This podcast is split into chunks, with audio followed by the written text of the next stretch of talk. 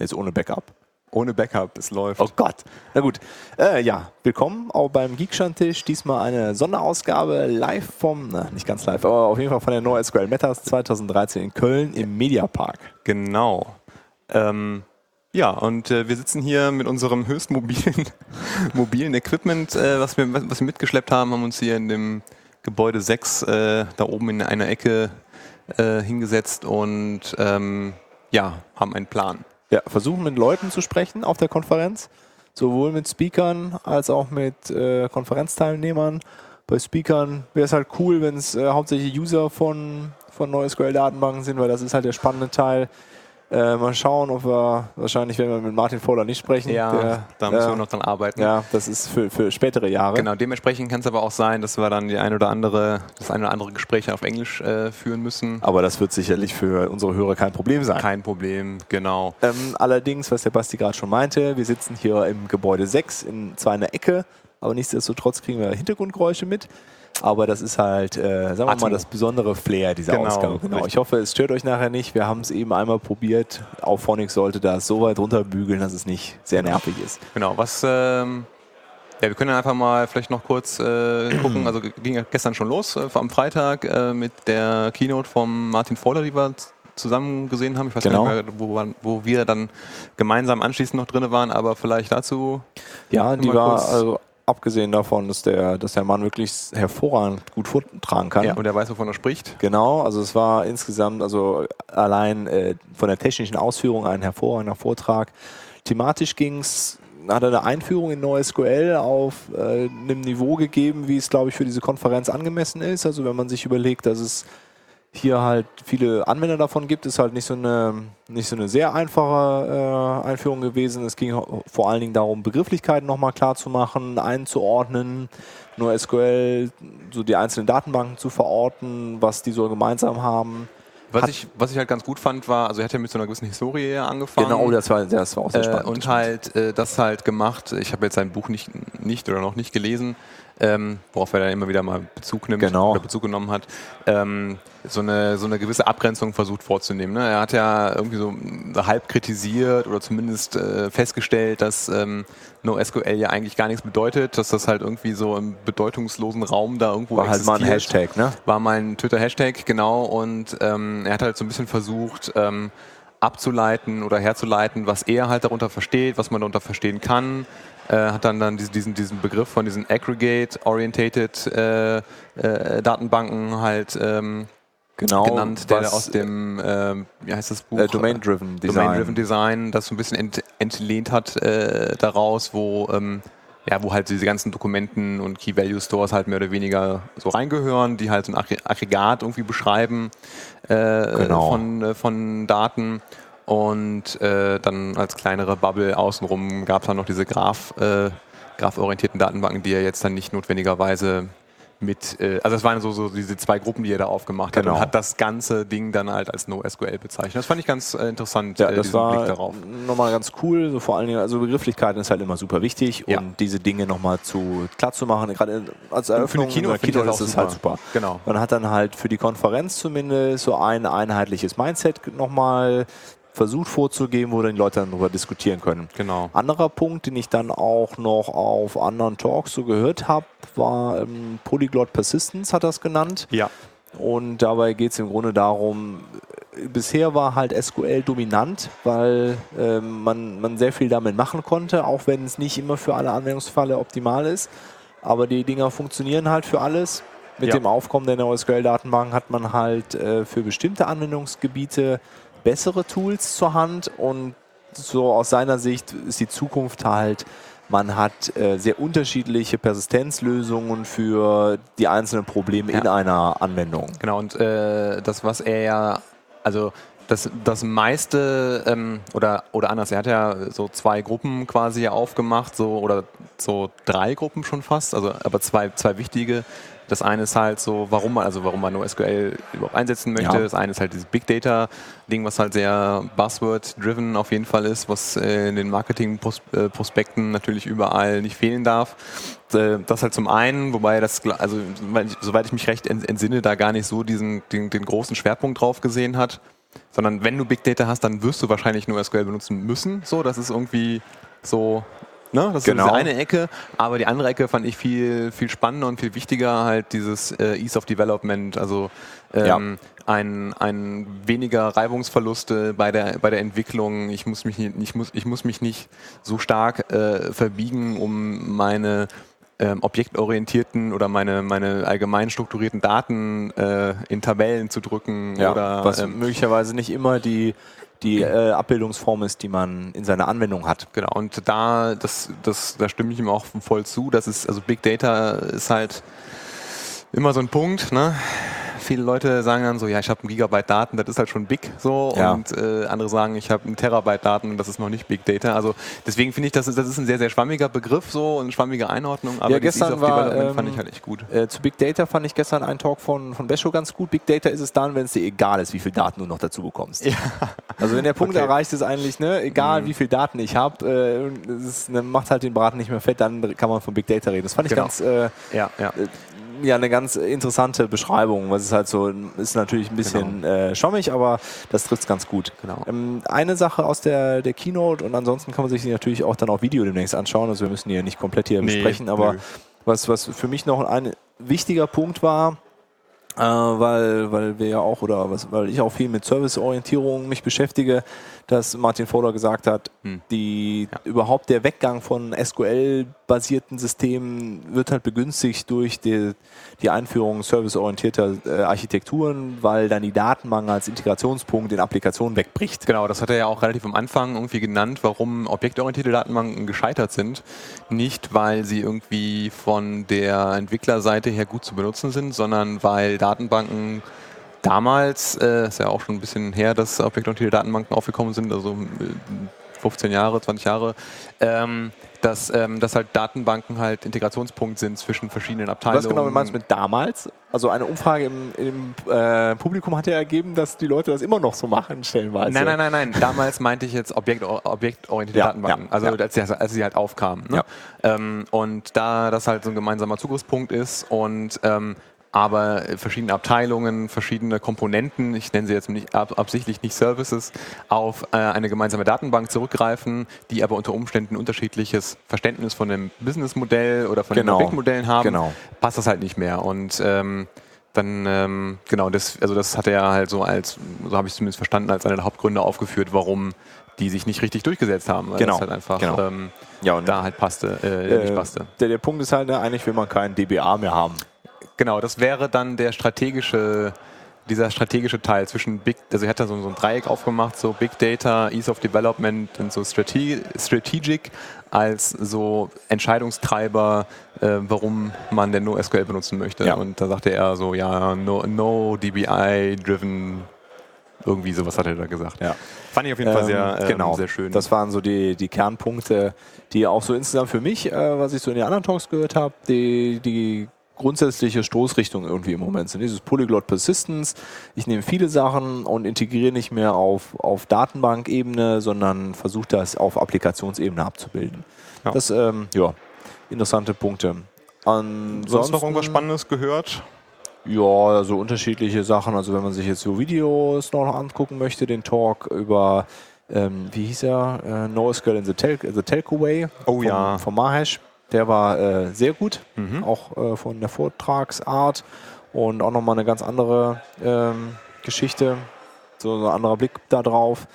Ähm, ja, ansonsten habe ich mir viele React-Talks angeguckt, die waren auch alle sehr, sehr Ja. interessant. Überhaupt, muss ich sagen, sind die, die Basho-Jungs sehr aktiv hier auf der Konferenz. Sehr gut vertreten. Ähm, ohne allerdings irgendwie fies aufdringlich zu sein, so salesmäßig fand ich Ja. das. Und äh, auch Ja. ein Talk, das war im Grunde war es ein Sales-Talk, der war trotzdem sehr äh, Diese. Einführung vom, äh, vom von Matthew. Matthew Revel oder wie er heißt, genau, der äh, war so ein bisschen Beginner-Level, dann der von Sean Cripps zu Data Structures in React, den hat er zwar schon ein paar Mal äh, bei, gelegen, bei diversen Gelegenheiten gehalten, aber ich kann mir das eigentlich immer wieder anhören, weil er einfach sehr gut das irgendwie rüberbringt. Ja. Äh, ist noch nicht, also noch nicht mal ausschließlich auf React bezogen, sondern halt, wie, wie, wie schafft man es, so konvergierende Datenstrukturen äh, zu schaffen, die man dann halt irgendwie zurückführen kann, die man merchen kann. Ähm, äh, allgemein sehr, ähm, sehr interessant. Ähm, ja, Ja. Ansonsten natürlich äh, viele Talks irgendwie ausgelassen und stattdessen mit Leuten irgendwie gequatscht. Äh, ja, gute Gespräche, äh, gute geführt, Gespräche geführt und Genau. Ja, hoffen, das heute mit, mit Mikrofon zu fortzusetzen, die genau. Gespräche. Mal gucken, wen wir da noch so abgreifen können. Ja. Ähm, genau, da könnt ihr gespannt sein. Ansonsten, wie gesagt, es gibt die Talks auf Video, dann lohnen sich äh, bestimmt anzugucken. Und ja, wir hoffen, euch gefällt diese Spezialausgabe. Und wenn es auf Gefallen stößt, dann gucken wir, dass wir das vielleicht bei der einen oder anderen Konferenz mal wiederholen. Genau, das äh, ja, klingt nach einem Plan. Ja. Gut, dann okay, bis dann. Viel Spaß. Tschüss. Und unser erster äh, Gast ist der Martin. Ähm, erzähl doch mal kurz was zu dir, Martin. Hallo. Ähm, ja, ich bin Martin. Ich äh, arbeite bei AdCloud und deswegen bin ich auch hier, weil wir hier Sponsor sind auf der Konferenz. Und heute habe ich den Tag so ein bisschen, bisschen frei vom Standdienst und cool. äh, kann mir immer ein paar Talks auch mal anhören. Und ja. Das heißt, gestern hast du noch nicht so viel Talks die anhören können? Nee, halt die Keynote von, von Martin Fowler, ja. äh, die mir, wie glaube ich, vielen sehr gut gefallen hat. Ja, habe ich auch gehört. Und ähm, ja, sonst, sonst waren noch so, so, so ein, zwei andere Talks dabei, die mich aber jetzt, muss ich zugeben, nicht so begeistert haben. Okay. Sonst bin ich nicht so vom Stand weggekommen. Alles klar. Ähm, ja, was ist so für dich NoSQL? Ja, eigentlich halt so alles, was ähm, an, an Datenbanken oder halt Daten speichern, die kein, äh, keine relationalen Datenbanken sind. Mhm, okay. Hängt sich jetzt eigentlich ja weniger am Begriff SQL auf, aber ja. Man, auf einmal ist halt auch Memcache NoSQL, den schon, gibt es ja schon ein bisschen länger. Ja, das stimmt. Okay. Ähm, nutzt du irgendwie in deinem Tagesgeschäft, da in deinem Job bei iCloud NoSQL-Datenbanken? Ähm, ja, wir nutzen ja relativ viel. Also ähm, wir haben RIAC, womit ich bisher wenig äh, in Berührung gekommen bin mhm. bei AdCloud. Ähm, ansonsten haben wir ja noch ähm, Amazon DynamoDB als so ein Randprojekt und hauptsächlich benutzen wir halt dann irgendwie, womit ich zu tun habe, Redis und ähm, ja, ich glaube dann eigentlich noch irgendwie S3, wenn man das so als Key Value Store äh, so für sich nutzt. Ja, ja okay. Martin Voller sprach ja unter Umständen auch von Dateisystemen als, äh, als ja. No-SQL-Datenbank und äh, da passt natürlich ähm, S3 eigentlich da perfekt auch dazu. Ne? Ja, das also, stimmt. Warum ja, nicht? Also wir legen halt ja generell auch irgendwie unsere ähm, Dokumente halt ab, für die die Platzierung beschreiben und die Werbemittel. Und ich, ich glaube, das war vielleicht die erste NoSQL-Datenbank, so, die wir irgendwie benutzt haben, ja. Cloud. Und ähm, ansonsten hat sich das ja auch ein bisschen dann aufgeräumt. Ne? Also ich habe irgendwie das Gefühl auch, dass sich das ein bisschen gerade auch ein bisschen zentralisiert, so auf, auf RIAC und, und Redis und mhm. dass so andere Datenbanken, wie jetzt zum Beispiel nehmen wir mal CouchDB, auch dann ein bisschen so an Bedeutung gerade verlieren und okay. nicht so mehr den Zulauf haben, wie das mal am Anfang gewesen ist. Ähm, jetzt bei Cloud oder allgemein? Nee, auch allgemein. Also ich, ich kenne irgendwie kaum noch ein Projekt, oder fällt gerade keins mehr an, was irgendwie CouchDB nutzt. Ja glaube auch irgendwie Ubuntu, die hatten das ja mal für Ubuntu One und das haben sie auch relativ schnell wieder rausgeschmissen. Ja, ist ein bisschen, der, der Drive ist da so ein bisschen rausgegangen bei dem Projekt. Den Eindruck habe ich auch. So irgendwie viel MongoDB wird dann gemacht, ne? Für, Immer noch, ja. Für so Anwendungsfälle. Ja, wobei React ist ja ein sehr enger Anwendungsfall eigentlich nur, ne? Wo man React einsetzen kann. Also ist ja jetzt keine, auch nämlich für alles Mögliche, oder? Den Eindruck hatte ich auf jeden Fall jetzt auf der mm. Konferenz. Ja, also du kannst schon, es gibt schon eine breite Reihe von Anwendungsfällen, gibt es halt, natürlich schon. Ähm, aber jetzt, ich glaube, der beste Unterschied, äh, du wirst mir vielleicht auch zustimmen, Martin, so CouchDB ist halt so, du installierst es halt auf einem, auf einem System, setzt vielleicht noch eine Replikation auf und dann benutzt du das halt einfach so, läuft halt so vor sich hin.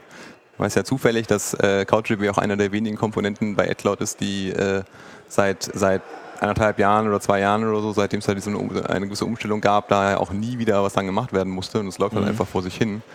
Ähm, und äh, ja, der, der, wichtigste Punkt, der, den man natürlich immer festhalten kann, ist, es hängt halt immer davon ab, was du machst und du darfst halt nicht zu sehr gegen das arbeiten, was die Technologie halt stark macht. Ne? Also du kannst jetzt nicht hingehen und äh, auf den Schwächen rumpochen und äh, die Stärken irgendwie nicht so richtig nutzen, dann, dann schießt du dir halt selber den Fuß. Ne? Ja, klar. Und das ist vielleicht auch eine Lernphase, die man äh, dann hat in den Projekten.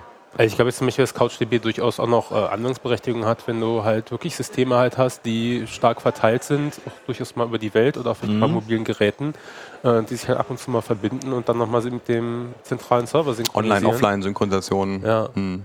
ja. Aber ich ist ja jetzt auf ne, da ich ja im Prinzip kein Cluster habe, obwohl es da so ein Projekt gab, ich weiß nicht, ob das noch gibt, die das äh, mal irgendwie machen wollten. Mhm. Ähm, gibt's ja, kann ich ja nicht unendlich weit skalieren, weil ich ja immer eine exakte Kopie meiner Daten Ja, habe. klar. Was Okay. äh, machst du noch, sonst noch so technologiemäßig gerade? Irgendwas Spannendes?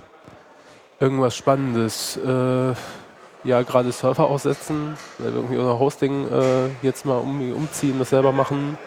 Ähm, MySQL-Datenbank, Gedanken e evaluieren und äh, Galera-Cluster irgendwie angucken. Okay. Also normale SQL-Datenbanken sind noch nicht, noch nicht raus. Äh, quasi. nee, sind noch nicht raus, brauchen wir noch, weil wir halt, äh, ja, in unserer Hauptdatenbank ist es halt immer noch eine MySQL. Ja. Da werden zwar immer wieder Teile jetzt rausgezogen. Ne? Und äh, durch halt Services halt entkoppelt, dass die ihren eigenen Datenspeicher so kriegen, Ja. wie das der Fauler auch so schön gezeigt hat gestern auf seiner Keynote. Aber das, ähm, das ist halt ein Prozess, der dauert und gerade Ja, brauchen wir halt dann noch ein bisschen mehr Performance und müssen dann noch ein bisschen skalieren. Okay. Ja. Cool. Cool, vielen Dank, Martin. Gern, Und viel Spaß heute noch, ne? Ja, viel Spaß. euch auch. Tschüss. Ciao. So, der nächste, der sich zu uns an den Podcast-Stand verirrt hat, ist der Lukas. Hi. Hallo Lukas. Ah, eine, eine äh, angenehme Überraschung hier. äh. Ja, ich, ich bin ja ganz selten beim Podcast. Genau. Aber man kennt mich ja auch kaum. Aber trotzdem, erzähl doch noch mal ein, zwei Worte kurz zu dir. Ja, also ich bin der Lukas und äh, ich arbeite im ArangoDB Core Team und äh, ich bin auf der Konferenz, habe ich äh, zum einen einen Talk gehalten äh, über ArangoDB Fox, ein äh, Projekt, an dem ich arbeite in, im Rahmen von ArangoDB und zudem bin ich äh, Teil des Orga-Teams, weswegen ich auch noch nicht viel von den Vorträgen mitgekriegt habe. Schade, aber die werden ja, Ja, alle aufgenommen. die werden ne? aufgenommen. Das kann man an Genau. der Stelle vielleicht nochmal erwähnen. Die sind ja alle per Video dann zu haben. Richtig, also die werden auch demnächst veröffentlicht und äh, dann geht auch nochmal ein Newsletter raus, damit alle Leute Bescheid wissen. Äh, wenn man zu dem News Newsletter sich äh, angemeldet hat, dann ähm, kriegt man dann die Info, wenn, wenn das alles zur Verfügung stell, äh, steht und dann kann man sich die nochmal Gut, aber anschauen. es wird ja sicherlich auch über die Twitter-Kanäle. Also man wird schon richtig, mitkriegen, also. dass, äh, dass diese Vorträge online sind. Ja, Ja, ähm, ja. Ähm, ja gut, als Orga-Team, aber trotzdem, wie ist so dein Eindruck der Konferenz bisher gewesen? ja, also die, die Leute hier, die sind alle gut drauf und ähm, ich habe schon viele sehr interessante Gespräche geführt. Und äh, das finde ich halt sehr angenehm hier. Also du hast sehr viele Leute, die das auch in, in der Produktion einsetzen und einfach mal von denen zu hören, wie läuft das denn bei euch und, und was sind, warum, warum setzt ihr NoSQL ein und, und was für NoSQL setzt ihr ein und äh, das finde ich halt wirklich interessant, weil es halt auch so ein weites Thema ist. Wenn man auf einer Ruby-Konferenz ist beispielsweise, da ist ja, benutzt du Ruby, jo. genau, aber da gibt es halt, Captain Obvious. Äh, und dann ist so die, die, der Schluss daraus, wahrscheinlich Ja. benutzt du auch Rails. Ja. Und bei Läuft. NoSQL ist es halt ganz anders. Ne? Du Okay. hast ganz, ganz verschiedene ähm, Sachen, die davor sitzen und du hast ganz verschiedene Sachen äh, als NoSQL. gibt es noch andere NoSQL-Systeme, mit denen du arbeitest, obwohl du äh, an ArangoDB arbeitest? Also Also ähm, ich äh, habe schon äh, Redis äh, ein bisschen eingesetzt, aber ähm, da ich halt ähm, kein Webentwickler bin, sondern vor allem halt Datenbankentwickler, setze ich nicht so viel ein. Also meistens sind es halt mehr so ähm, Experimente ähm, ausprobieren. Und natürlich habe ich CouchDB ausprobiert, natürlich habe ich MongoDB ausprobiert. Ähm, ja, klar, ich muss ja wissen, wor worüber ich spreche. ja. Ähm, du, du warst ja Speaker hier. Ja. Wie war das? Ja, war gut. Also es hat mir viel Spaß gemacht. Äh, ich ähm, mag es halt gerne, einen Talk zu halten und äh, es war wirklich nett. Äh, waren ein paar Leute auch sogar da. Cool. äh, und äh, Magst du, ma- magst du vielleicht noch ein, zwei Sätze sagen zu dem, worüber du gesprochen hast, falls äh, Leute, die es nicht, nicht gesehen haben, aber sich dann doch nochmal angucken wollen vielleicht? genau, also dann Teasern. müsst ihr auf, euch auf jeden Fall das Video angucken. Das steht halt fest. Ja. Ähm, also ich habe über ArangoDB Fox gesprochen. Äh, das ist eine Möglichkeit, direkt auf äh, ArangoDB ähm, eine REST-API zu definieren, sodass man, äh, wenn man so eine Single-Page-Web-Application beispielsweise baut, äh, nicht noch Ruby dazwischen packen muss oder Node.js, sondern die Single-Page-Web-Application direkt mit dieser REST-API sprechen kann, die auf der Datenbank drauf ist. Und äh, das ist halt, man kann halt in JavaScript einfach definieren, wie sieht mein REST-Interface aus, was soll pa- passieren, äh, kannst natürlich alles verifizieren und so weiter. Ähm, und das soll halt äh, in gewissen Use Cases das einfach einfacher machen, äh, seine Also ArangoDB als Webserver, Application Server und Datenbank in einem. Ja, also ähm, wie die Application Server, ja. Ähm, Webserver, wenn es um die Auslieferung von ähm, Files geht, dann sollte man natürlich davor irgendwie noch was äh, Apache Okay, oder ja. Engine X dazu vorpacken. Aber die Files Also- können dann trotzdem aus ArangoDB rausfallen. Ja, das ist äh, auf jeden Fall möglich. Das kann man sich selbst überlegen. Also Okay. Äh, Für die, für die äh, Leute, die es vielleicht kennen, also es gibt ja äh, das, was man mal Couch-App nannte oder nennt. Äh, wobei da ja nicht direkt in der Datenbank JavaScript-Code ausgeführt wird. Zumindest nicht so in dieser Art und Weise, wie das jetzt bei Fox passiert, sondern es ist ta tatsächlich doch ein bisschen mehr Application-Server. Ja. Okay, ja, cool.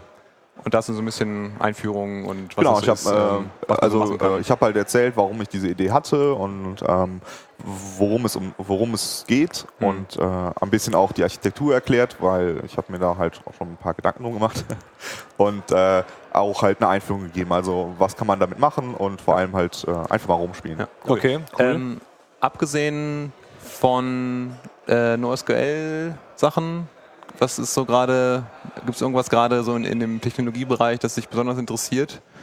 Falls dir nichts einfällt, darfst du auch gerne was über Graphen oder graph-orientierte Datenbanken sprechen, weil das ist, glaube ich, auch nicht so häufig. Äh, Ja, also ähm, Also- was mich gerade interessiert sind vor allem Konferenzen, weil äh, ich äh, bin dieses Jahr auf ähm, ein paar Konferenzen und äh, ich finde das sehr inspirierend und äh, jeder, der im Jahr nur auf eine Konferenz geht, sollte vielleicht mal überlegen, ob er vielleicht noch eine oder zwei dazu packt, weil es macht einfach Spaß, äh, mit den Leuten zu quatschen. ja, Moment mal, also einmal in Köln und dann noch in Barcelona, dann hast du da schon zwei voll, oder? Genau, also da muss man ja hin. Also das, genau, das äh, ist ja Pflichtprogramm.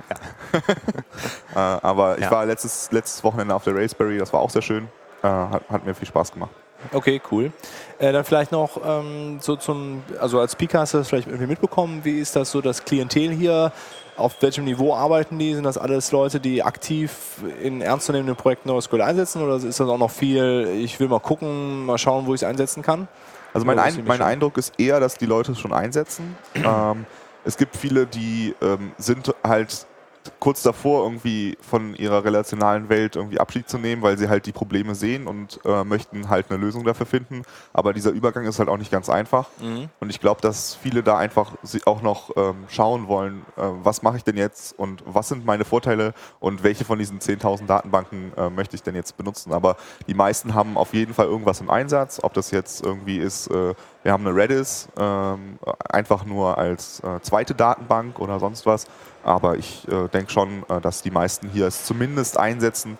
Vielleicht nicht hauptsächlich, aber Okay. Ja. Und hast du schon den Eindruck, dass was Martin Fowler gestern in der Keynote angesprochen hat, diese Polyglot Persistence, dass da der, der Trend auch hingeht, äh, jetzt von den Gesprächen, die du geführt hast? Dass Leute Ja. mehrere Datenbanken einsetzen? Ja, also die, äh, die meisten Leute setzen mehrere Datenbanken ein. Äh, das ähm, ist natürlich schwieriger, von, wenn man seine, seine Infrastruktur aufbaut. Das ist eine große Herausforderung. Ähm, aber ich finde halt, was der Martin Fowler hat ja auch angesprochen, es gibt einmal äh, die Motivation, ich ma mache NoSQL, weil ich äh, ein großes Datenproblem habe. Ich möchte jetzt nicht Big Data sagen, das ist so abgenutzt. Ähm, Das ist richtig.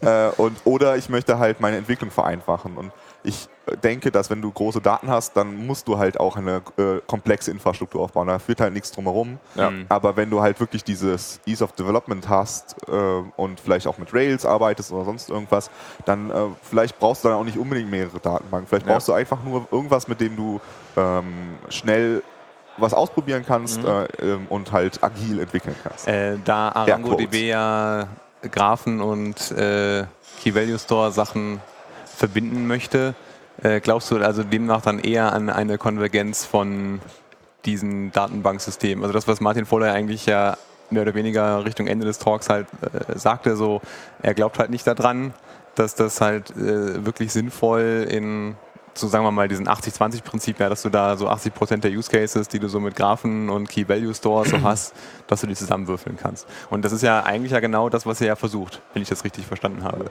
Ja und nein. Also ähm, die äh, ArangoDB fasst halt den Graph Store und den Document Store zusammen. Äh, und ich denke, das ist auch sehr vernünftig, weil ähm, du möchtest halt nicht deine strukturellen Daten und deine inhaltlichen Daten in zwei verschiedenen Datenbanken ablegen und dann immer irgendwie Referenzen zwischen den beiden halten. Das ist einfach Wahnsinn. Und außerdem möchtest du eventuell auch Queries stellen, die auch sich sowohl auf die Struktur beziehen als auch auf den Inhalt. also und dann wird es halt kompliziert, wenn das auf, in zwei Datenbanksystemen sind. Wo ich ihm absolut zustimme, ist, wenn man jetzt auf sowas guckt wie RIAC. Ich meine, RIAC äh, lässt sich super kombinieren mit einer universellen Datenbank in Anführungsstrichen, weil da will auch ArangoDB nicht hin, wo RIAC ist. Also diese massive Verteilung, äh, das ist halt nicht das, äh, worauf ArangoDB abzielt. Und, äh, Musst du dich vielleicht mal noch mit Martin nochmal austauschen äh, Ja. und da mal äh, AQL vorstellen, die Query Language. Äh, ja, wenn ich nämlich nicht abstottere, nur weil er neben mir steht. Vielleicht. ja, Gut. Ja, vielen Dank. vielen Ja. Dank, Lukas. Immer Wie gerne. immer. Und, äh, Vielleicht komme ich ja nochmal vorbei. Genau. Möglicherweise. genau. Viel Spaß noch. Dankeschön. Ciao. Tschüss. Ja, ähm, hallo, äh, wie immer oder wie beim letzten Mal auch von der NoSQL Matters äh, in Köln. Ähm, sitze hier mit Sebastian und mit äh, Stefan, beide von Xing. Und ja, Ja, cool, dass ihr hallo. hier seid. Ähm, Ja, hallo. sag doch mal ein, zwei Sätze zu dem, was ihr, was ihr so macht. Ja, hallo. Ähm, ich bin Sebastian Röpke. Ich arbeite zusammen mit Stefan im Softwarearchitekturteam bei Xing. Wir sind in Hamburg, ähm, wo auch quasi das Hauptquartier ist sozusagen. Und ähm, ja, wir, wir machen in unserem Team ganz viel Backend-Arbeit. Das heißt, wir achten darauf, dass die Einzelteile der Plattform ähm, gut miteinander zusammenarbeiten, dass die Schnittstellen einheitlich sind ähm, und dass die Performance und Stabilität stimmt. Das sind so unsere Hauptthemen und dabei äh, beraten wir halt ganz viel die, die anderen Teams, die neue Features bauen, wie das am besten laufen kann, machen vielleicht eine initiale Implementierung mit denen zusammen und äh, ja, stehen immer hilfreich zur Seite. Ja, und äh, man kann sagen, wir haben auch schon eine ganze Menge NoSQL-Technologien im Einsatz in verschiedenen mm, Anwendungsbereichen.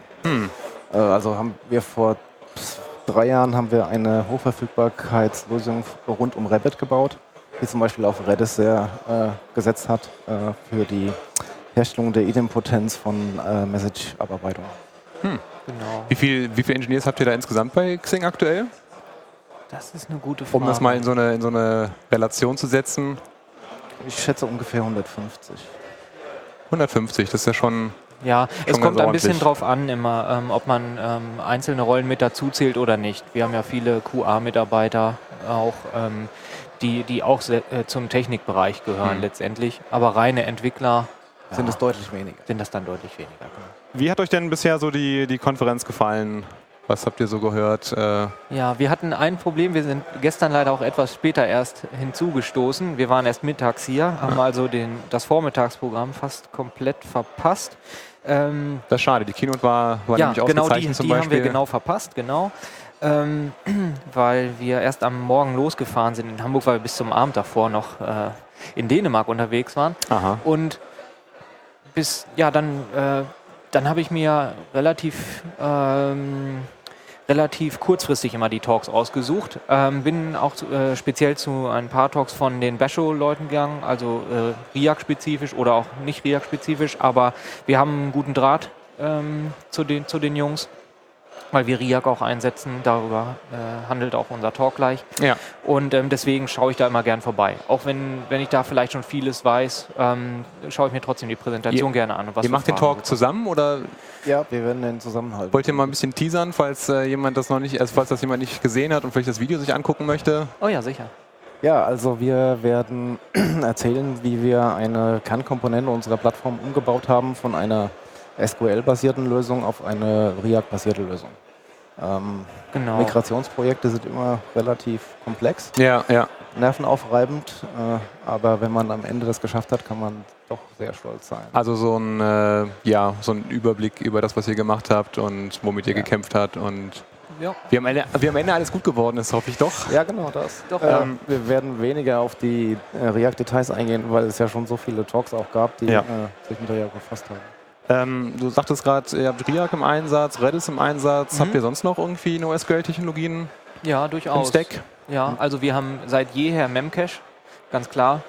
Ähm, ist, nicht, ist keine große Überraschung, denke ich. Ja. Ähm, dann haben wir ähm, Redis, ähm, sowohl für unsere hochperformante und hochverfügbare Messaging-Komponente, aber auch für ähm, generell die Apps, die einfach Daten in Redis ablegen wollen. Auch ähm, da, gibt es, da gibt es durchaus Anwendungsfälle, wo, wo das sehr viel Sinn macht, wo SQL oder MySQL in unserem Fall dann ähm, äh, zu langsam wäre oder auch total unnötig. Und da haben wir Redis. Und dann haben wir für ähm, eine eigene äh, Performance-Monitoring-Lösung haben wir noch MongoDB. Ah. Und Neo4j haben wir auch. Ach ja, stimmt. Da haben wir Also auch, auch was. einen, einen, einen breiten Strauß an, an Technologien da im Einsatz. Ja, und, und sogar passt auch noch, ähm, Elasticsearch haben wir jetzt auch noch. Ah, Richtig. das, ähm, Die Frage kann eigentlich nicht sein, welches Produkt, sondern wie viele. Genau. Genau, ja.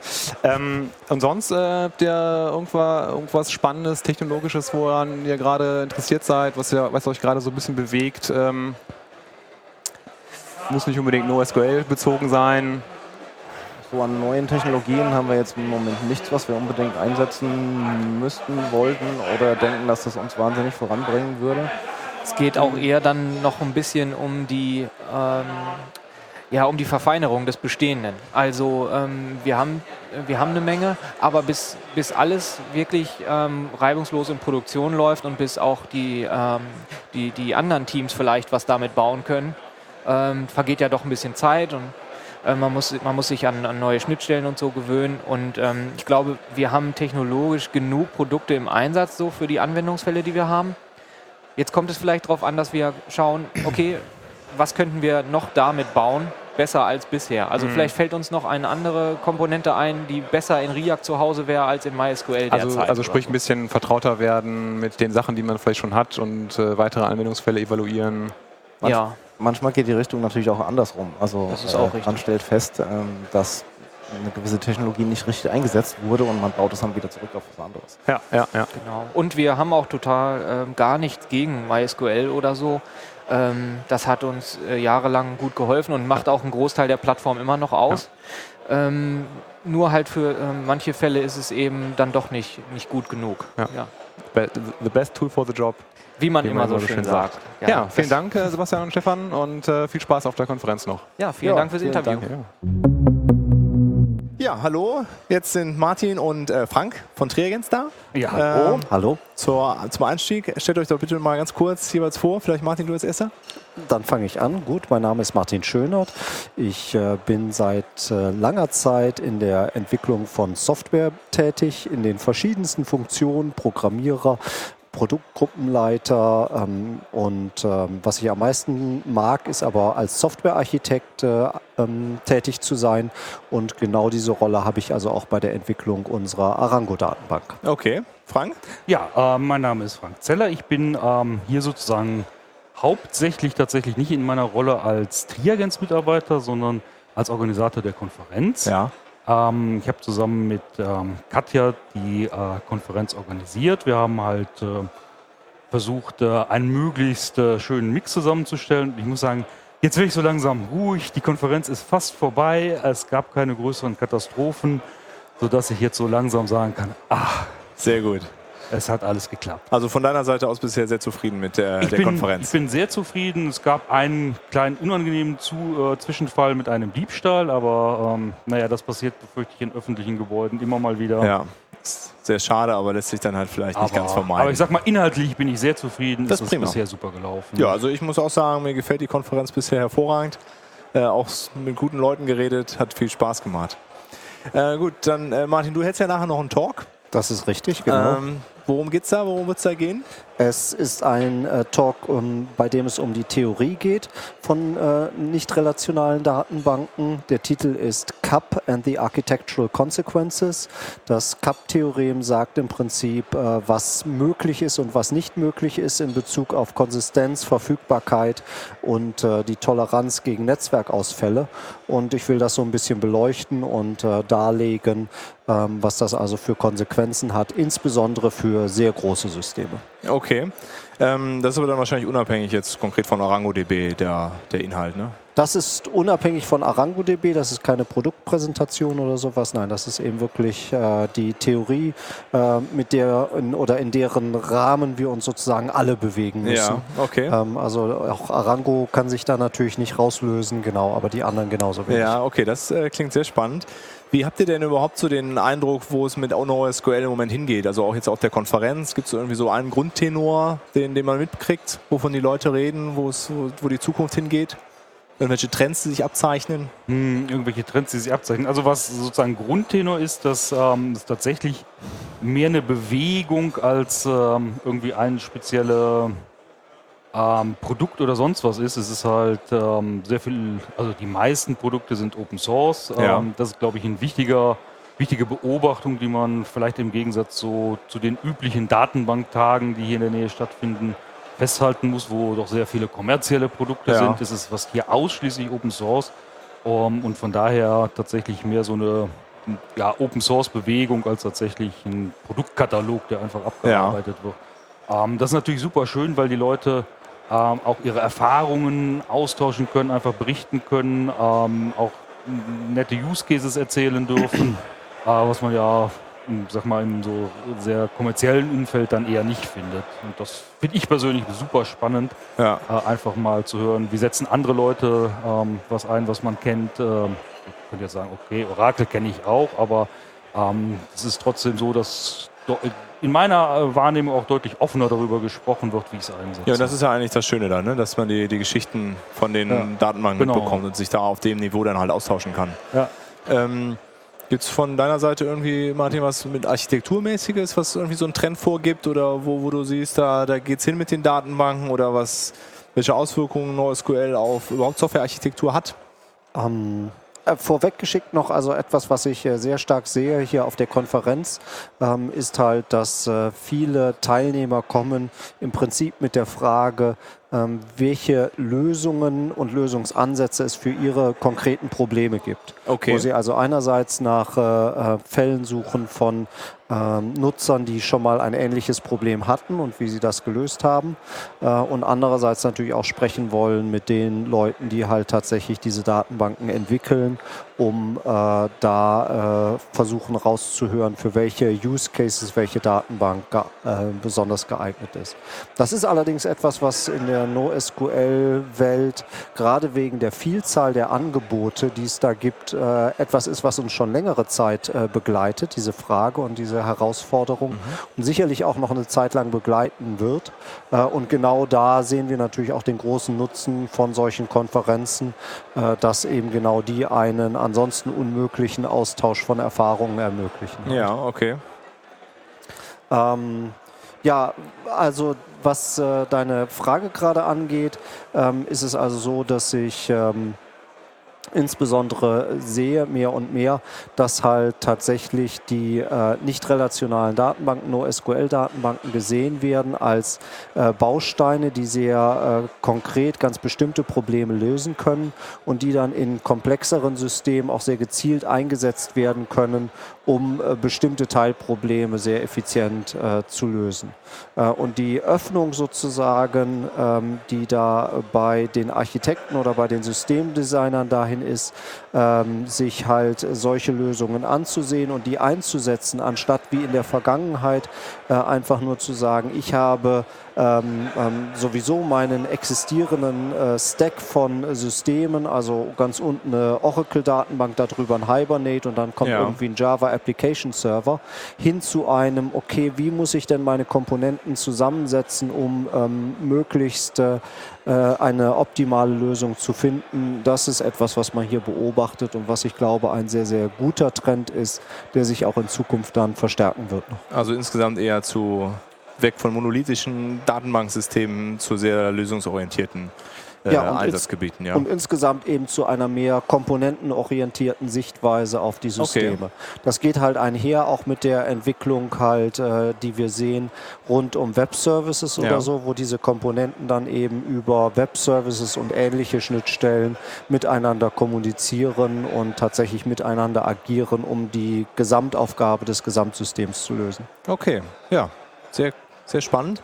Ähm, dann, wenn ihr nicht noch was hinzufügen wollt oder noch was loswerden möchtet, wollt, Ja, will ich euch nicht weiter vom Essen abhalten. Natürlich, dass ähm, ihr so ein bisschen die Berichterstattung ähm, übernehmt. Ich finde das ähm, wichtig, dass wir halt auch das Thema NoSQL durchaus mal in die Welt tragen und das ist ja ein Podcast äh, durchaus eine sehr gute Ja. äh, Sache. Also freut mich ganz äh, besonders, dass ihr ähm, euer doch sehr beeindruckendes Equipment, was wahrscheinlich nicht leicht war, hier aufgebaut habt. Na, das geht schon. Und von daher hoffe ich ja sehr, dass wir uns dann nächstes Jahr wiedersehen. Ja, würde mich auch freuen.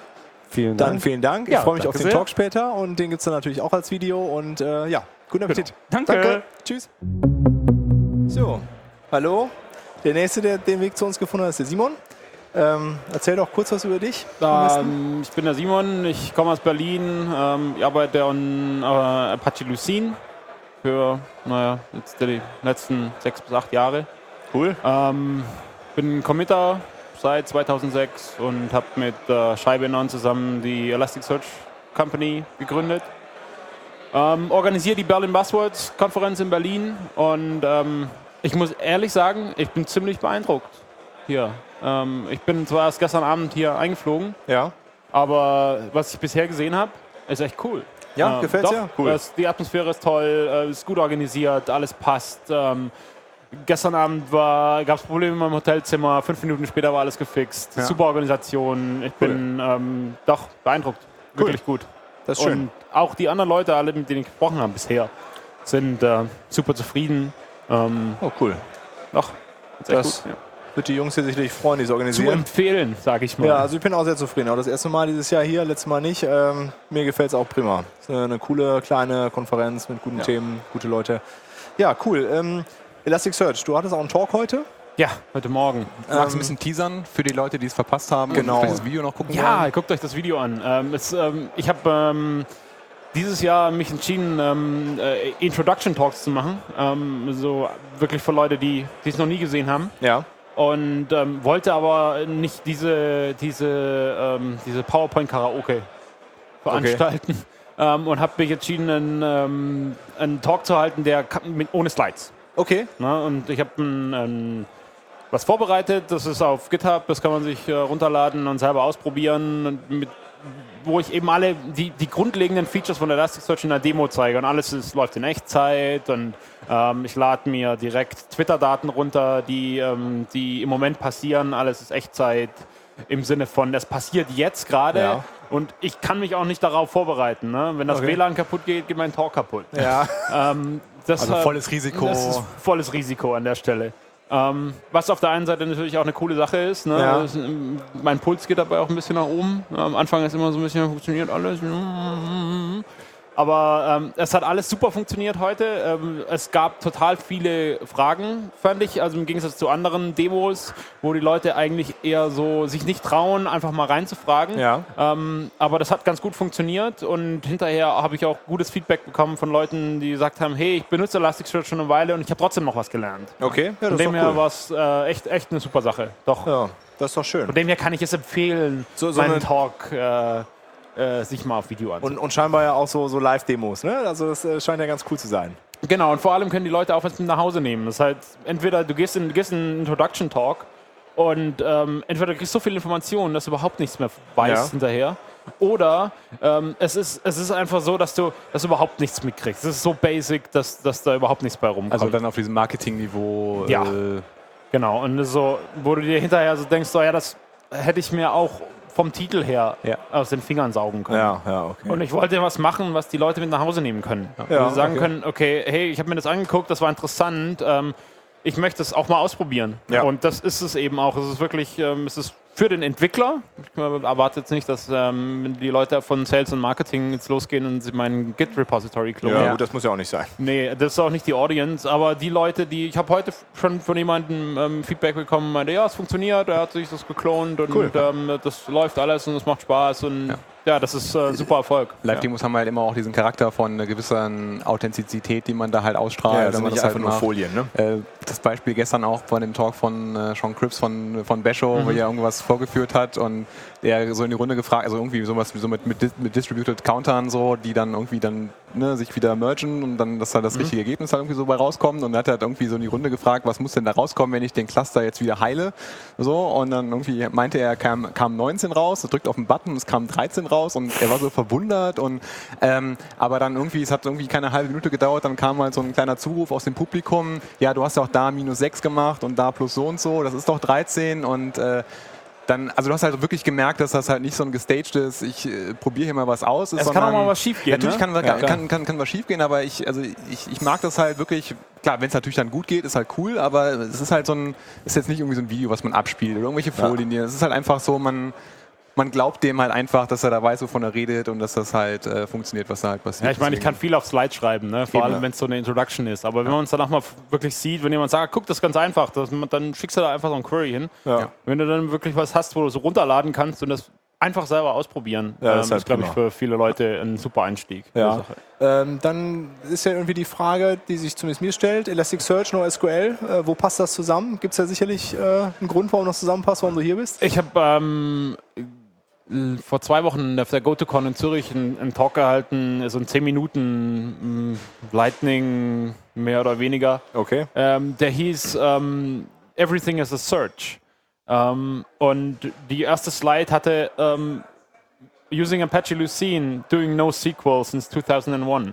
Okay. Das ist, also das, dieses ganze NoSQL-Movement, das, ähm, als es aufkam, war für mich persönlich nicht so ein großer Aha-Effekt, weil ich mir dachte, so, ja, bum, hm, eigentlich machen wir das jetzt schon seit ein paar Jahren. Okay. Genau so. Ähm, von dem her passt es da relativ gut rein. Äh, Wir haben äh, sehr flache Datenstrukturen, ähm, alles, es gibt keine Relation, es ist quasi eine Tabelle, mehr, mehr oder weniger, wora- wo die, ähm, äh, die Spalten, die Felder sind und die Zeilen, die Dokumente. Ja. Also ein Dokument kann mehrere, mehrere Felder haben, ähm, die auch komplett sparse sein kann an der Stelle. Ähm, von dem her passt da unheimlich gut rein in diese ganze Stelle, in die ganze Sache. Neo4j benutzt Lucene under the hood. Okay. Und das sind, das ähm, wusste ich gar nicht, das ist interessant. ja, die benutzen Lucene für die Key Value Lookups. Ähm, Lucene ist ein sehr, sehr performanter Key Value Lookup Speicher und äh, sehr stabil. Ähm, gut, sehr schöne Lizenz, Apache 2. Gleich, Ja. gleich wie Elasticsearch auch Apa- Apache 2 lizenziert. Ähm, zwölf Jahre around. Ne? Also es gibt, gibt kaum eine Open Source Software, die so erfolgreich ist und schon so lange da. Ja. Mal abgesehen von Linux, Ja, okay. ähm, vielleicht äh, der ein oder andere Browser oder OpenOffice, je nachdem. Ne? Aber ähm, in, in dem, in dem Library, im Library-Umfeld ist es eigentlich fast unique, was, was, ähm, was Lucene da bietet. Ja. Und also von, von dem NoSQL-Gedanken her passt es perfekt rein. Okay, ja, weil es ist halt selten, ne? Man, hört immer von den ganzen anderen Sachen, React, Mongo, Couch. Elasticsearch schwingt irgendwie immer mit, aber man hat immer das Gefühl, ja, also es ist halt so ein, so ein Add-on dazu. Aber ja, es ist ganz interessant, dass du sagst, es ist im Grunde genauso eine NoSQL-Datenbank wie die anderen halt auch. Ja, ja auf jeden Fall. Das halt, also, äh, also mein Eindruck ist halt auch häufig, häufig äh, Leute, die sich noch nicht so damit beschäftigt haben, dass das halt häufig so in diese, ja, dann mache ich irgendwie Volltextsuche mit so und ich brauche keine Volltextsuche, deswegen brauche ich das irgendwie gar nicht. Aber man mittlerweile, oder was heißt mittlerweile, man kann ja schon lange sehr, sehr viel mehr machen als reine, reine Full-Text-Search. Also Ja, Analytics Ähm, ist ein großer Anwendungsfall an der Stelle. Ähm, oder wie viele Leute, die ich kenne, ähm, Lucene auch einfach als eine extrem performante Hashmap benutzen. Okay. Ne? Also das, ähm, wenn, wenn du in Java eine Hashmap zusammenbaust, ähm, dann ist die bestimmt relativ flott, aber wenn du da irgendwie ähm, 40, 50 Millionen Strings reinpackst, dann nicht mehr. Okay. Ne? Und dann Ja. halt Lucene, ja? Genau, und da kannst du einfach einen Lucene-Index bauen und äh, das ziehst du dir in Memory, das ist schön kompakt, das ist super schnell, read-only, perfekt für Multi-CPU. Okay. Ne? Also Da die man Anwendungsfälle sind da breit gefächert im Grunde. Genau. Es ist auch, es funktioniert dann auch ganz, ganz äh, schön mit, mit moderner Hardware. Wenn du dir überlegst, ähm, dass viele Datenbanken einfach random, random Writes machen, und, Ja. ähm, hast du, wenn du guckst, wie, wie so eine SSD funktioniert, äh, auch eine gewisse Write Amplification. Ne? Du musst die fragmentieren, ähm, Deletes sind relativ teuer, du kannst die nur eine Zeit lang machen. Ähm, Lucene ist ein Append-Only-Store. Also wir schreiben nur Files mit, mit einem Append. Du kannst nicht siegen auf dem Output-Stream. Ja. Ähm, und ähm, sobald das File geschrieben ist, ist es geschrieben, fertig. Da kann, pinselt keiner mehr drin rum. Ne? Das ist äh, also write once ähm, und äh, read only. Du hast immer Point-in-Time-Snapshots. Und das ist natürlich für moderne Hardware perfekt. Ja, klar. Ja, und ähm, auch, für, auch für Concurrency perfekt. Du hast äh, ke- keine Art von Logs, weil es verändert keine der Daten, da brauchst du ja nichts locken. Das ist halt vor allem, also vor allem ja für, für schreibintensive Sachen, die äh, sogar auf äh, drehenden Platten noch arbeiten, ja auch gut. Also wenn man einfach genau, sequenziell streamst. Ja. den Kram halt weg, wegstreamen kann. Ja. Ja. Ist ja auch eine gewisse Tendenz. Also es gibt ja eine ganze Reihe von Datenbanken, die da ja auch äh, au- ausschließlich Append-Only halt fahren, ähm, eben halt um diese Genau. ganzen Vorteile alle auszunutzen. Ja.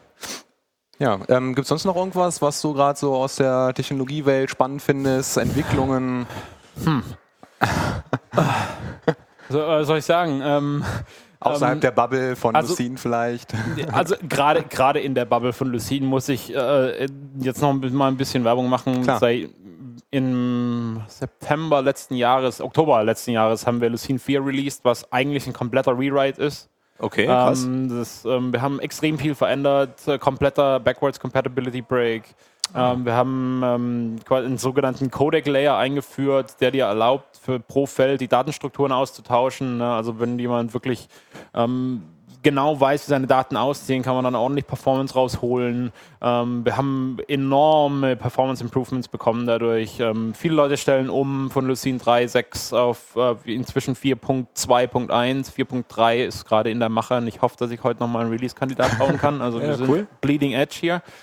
Ähm, ähm, ich kann es nur jedem empfehlen, weil so viele Bibliotheken da drin mit drin sind, die die einfach hocheffizient sind für jegliche Art von Textprocessing. Ähm, jeder, der, der damit arbeitet oder der viel, der viel ähm, mit, mit Strings arbeitet, ähm, speziell auch, es müssen nicht mal Strings sein. Ähm, solange du da das, ein Comparator verschreiben kannst und das Ganze in Byte Array packen, ähm, funktioniert das. Ja. Ja, Lucene arbeitet seit Lucene 4 auf ähm, Bytes und Okay. nicht mehr auf String-Objekten.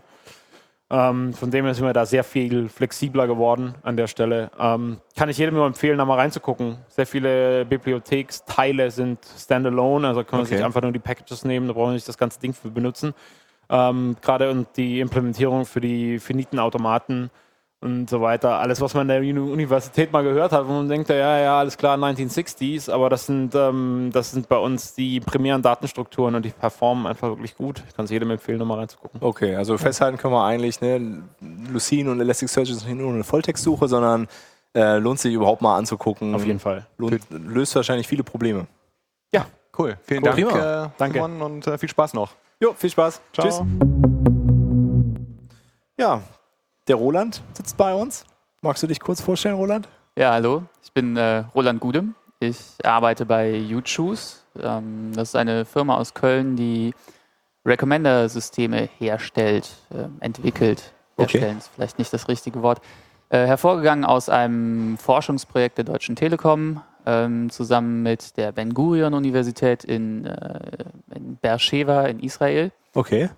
Ähm, dann äh, schließlich nach Abschluss dieses, äh, dieses Forschungsprojekts eben ausgegliedert worden zu, einem, zu einer vollen Firma, zu einem Produkt ausbauen und sowas. Und äh, ja, ursprünglich mit dem Ziel, auch wieder für die Telekom äh, Empfehlungen auszuspielen, zum Beispiel für das Entertain-System, das werden Okay. sicherlich die meisten kennen. Da machen wir die Empfehlungen für.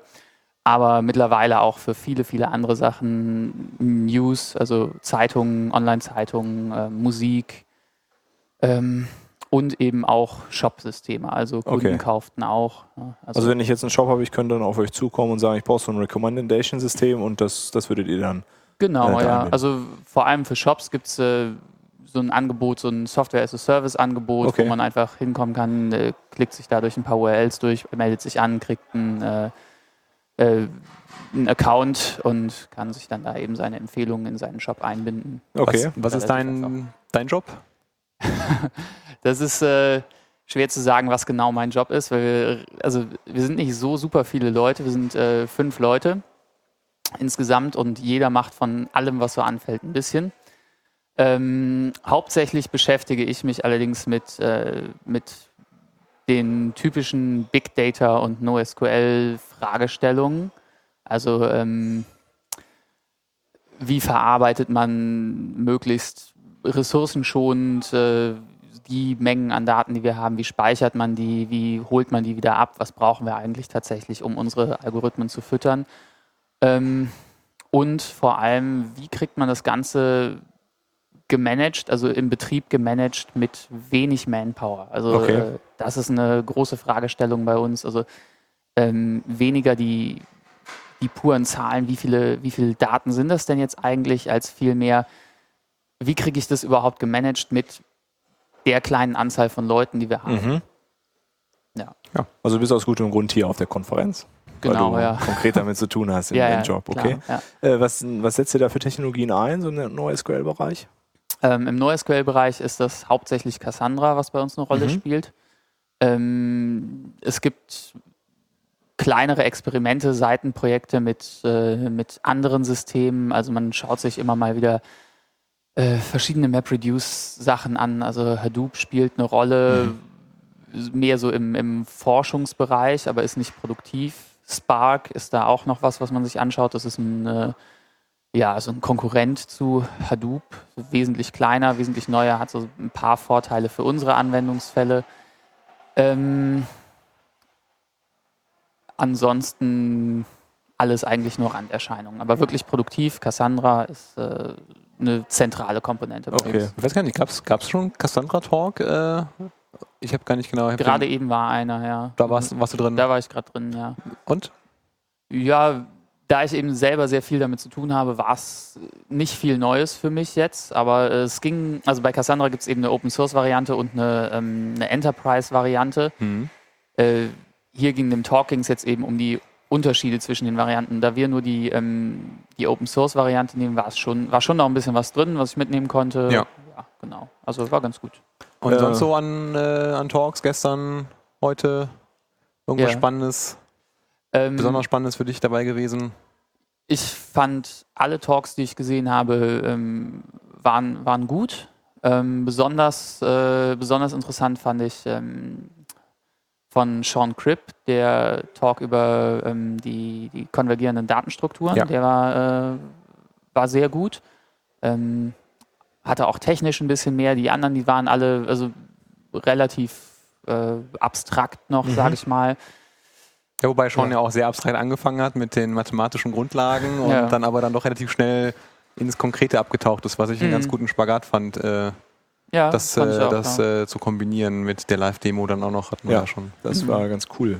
Den habe ich Und- auch gehört. Ja, und das zweite Highlight fand ich war äh, der Talk über NoSQL in der Telco, im, im Oh, Telco-Business. Das Ja. war, äh, da war jetzt technisch nicht viel drin, aber der Speaker, dessen Namen ich leider vergessen habe, Mhm. der war äh, wirklich Den sehr, Nachnamen kriege ich jetzt auch nicht hin. Nee, aber der Vorname war Mahesh. Ja, den äh, wollten wir leider auch, also wollten wir auch haben, der ist leider schon abgereist. Ja. Und, äh, Ja, er war ein bisschen im Stress wohl. Ja. Das hat nicht mehr geklappt. Schade. aber der war wirklich gut. Also den, hab ich, den haben wir ja beide auch äh, gesehen Mhm. und äh, ja, also einfach äh, Das war gut. toll, ja. toll vorgetragen. Ja, das war so eine Battle Story quasi. Ne? Ja, genau. Wie, wie ist Ihr Weg von irgendwie klassischem SQL-basierten Nee, Java, Java-Anwendung äh, hin zu irgendwie reiner Erlang-Anwendung mit NoSQL? Das war, das war sehr spannend. Ja. Ja. und auch wie viel, wie viel, welche Rolle nicht technisch, technische Sachen haben. Also Ja. da Ja, kommt ein neuer sind- CFO und man kann seine ganze Lösung wegwerfen. Ja. Also, Ja, genau, Ja. Dieser, dieser organisatorische Impact auf Ja. den, auf den Technologie, auf diese Technologieperspektive.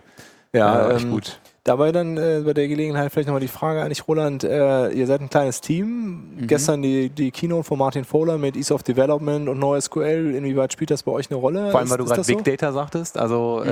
äh, Beide Punkte quasi, wo Ja. er sagte, dass es äh, ein Entscheidungskriterium ist. Ist das äh, aus deiner Erfahrung wirklich so, dass es die Entwicklung leichter macht?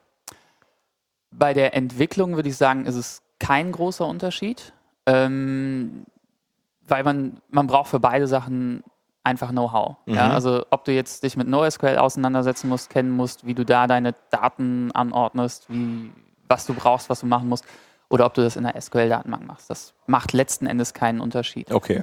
Ähm, wo es einen wirklich großen Unterschied macht, ist der Betrieb. Ja. Ähm, wenn man bestimmte Anforderungen hat, wie zum Beispiel Hochverfügbarkeit. Also man sagt, hier darf aus Vertragsgründen oder sowas Service Level Agreements, wir müssen, weiß ich nicht, 99,9999999 da bist du schon bei X, S3 ne? gelandet So, mittlerweile. äh, äh, Prozent äh, Availability haben oder sowas, dann, ähm, dann bist du einfach mit SQL irgendwann an den Grenzen. Ja? Okay. du, ähm, wenn du dich selber um so Sachen wie Sharding kümmern musst oder um, um Reporting, was passiert, wenn, wenn ein Server ausfällt, Ja. Datenmigration, das, das ist einfach ein verdammt hartes Thema.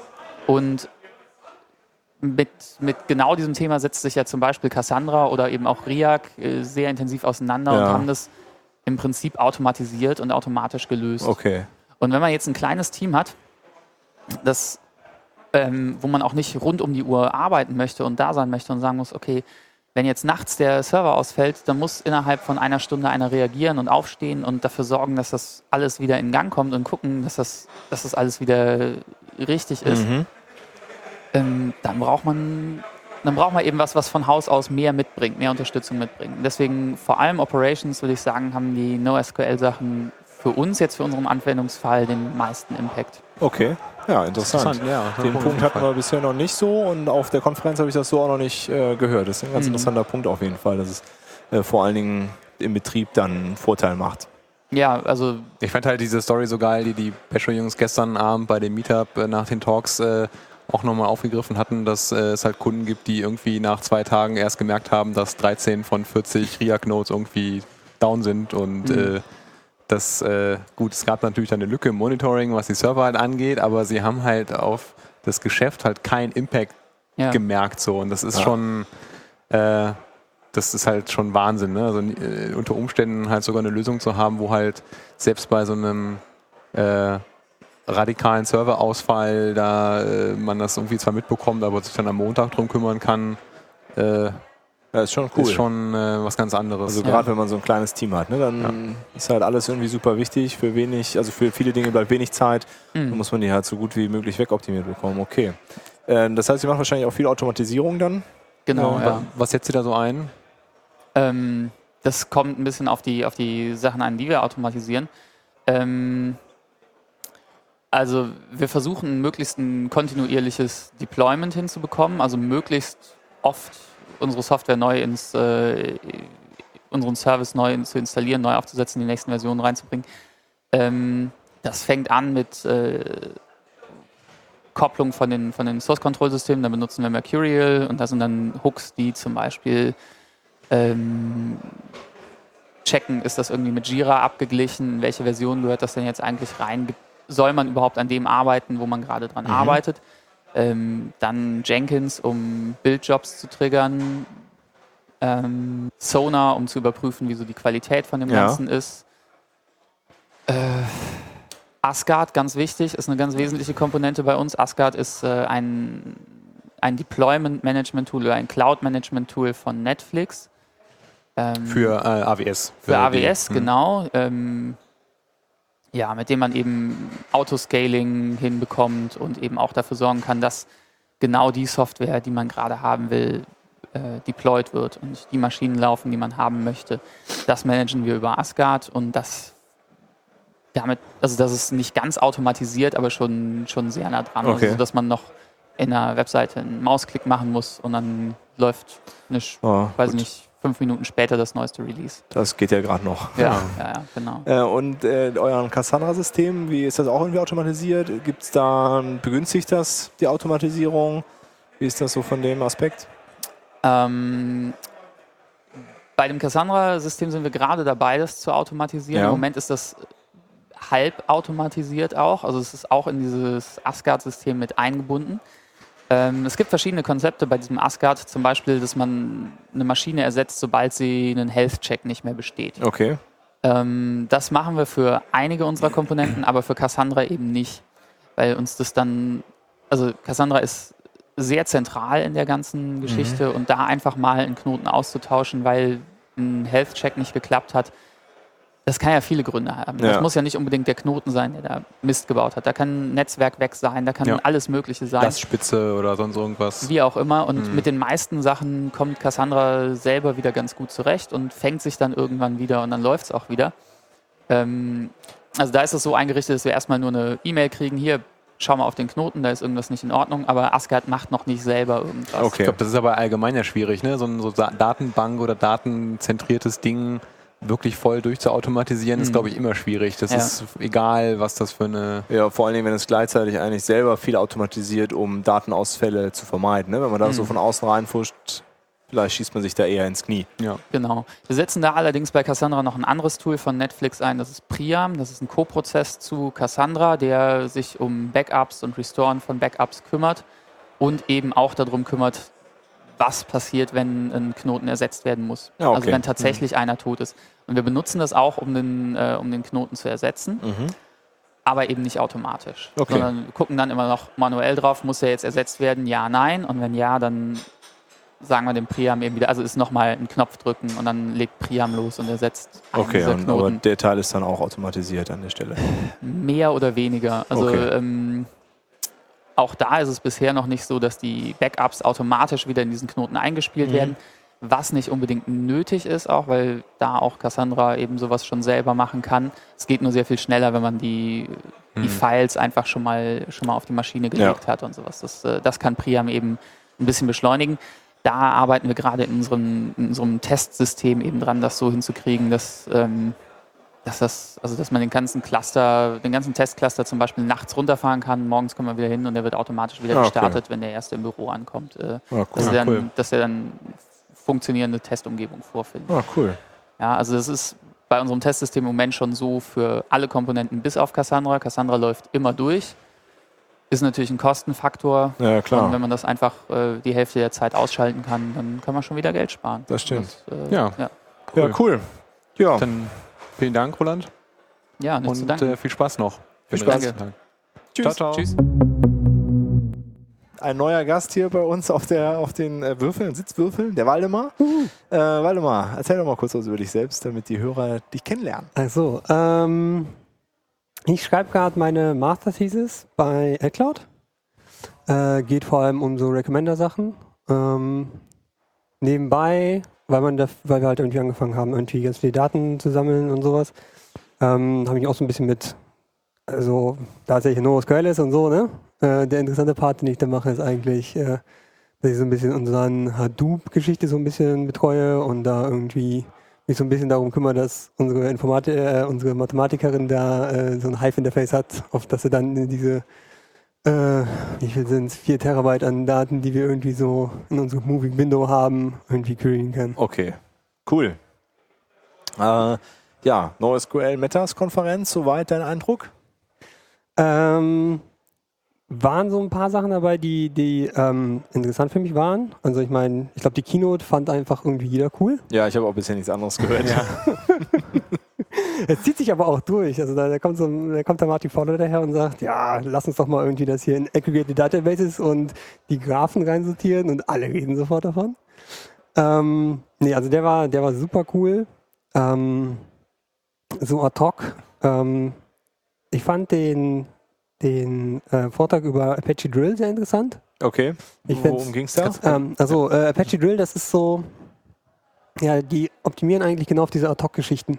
Okay, also das, was Hive macht. Ja, Hive ist, äh, erklär doch mal ganz kurz, was Hive ist. Das ist wa- wahrscheinlich eher was, was nicht Ja, also direkt weiß. ähm, Hive baut auf Hadoop auf. Hadoop Ja. ist ja so, ne? Ich stelle ganz viele Rechner auf und mache da irgendwie über MapReduce da meine Daten her.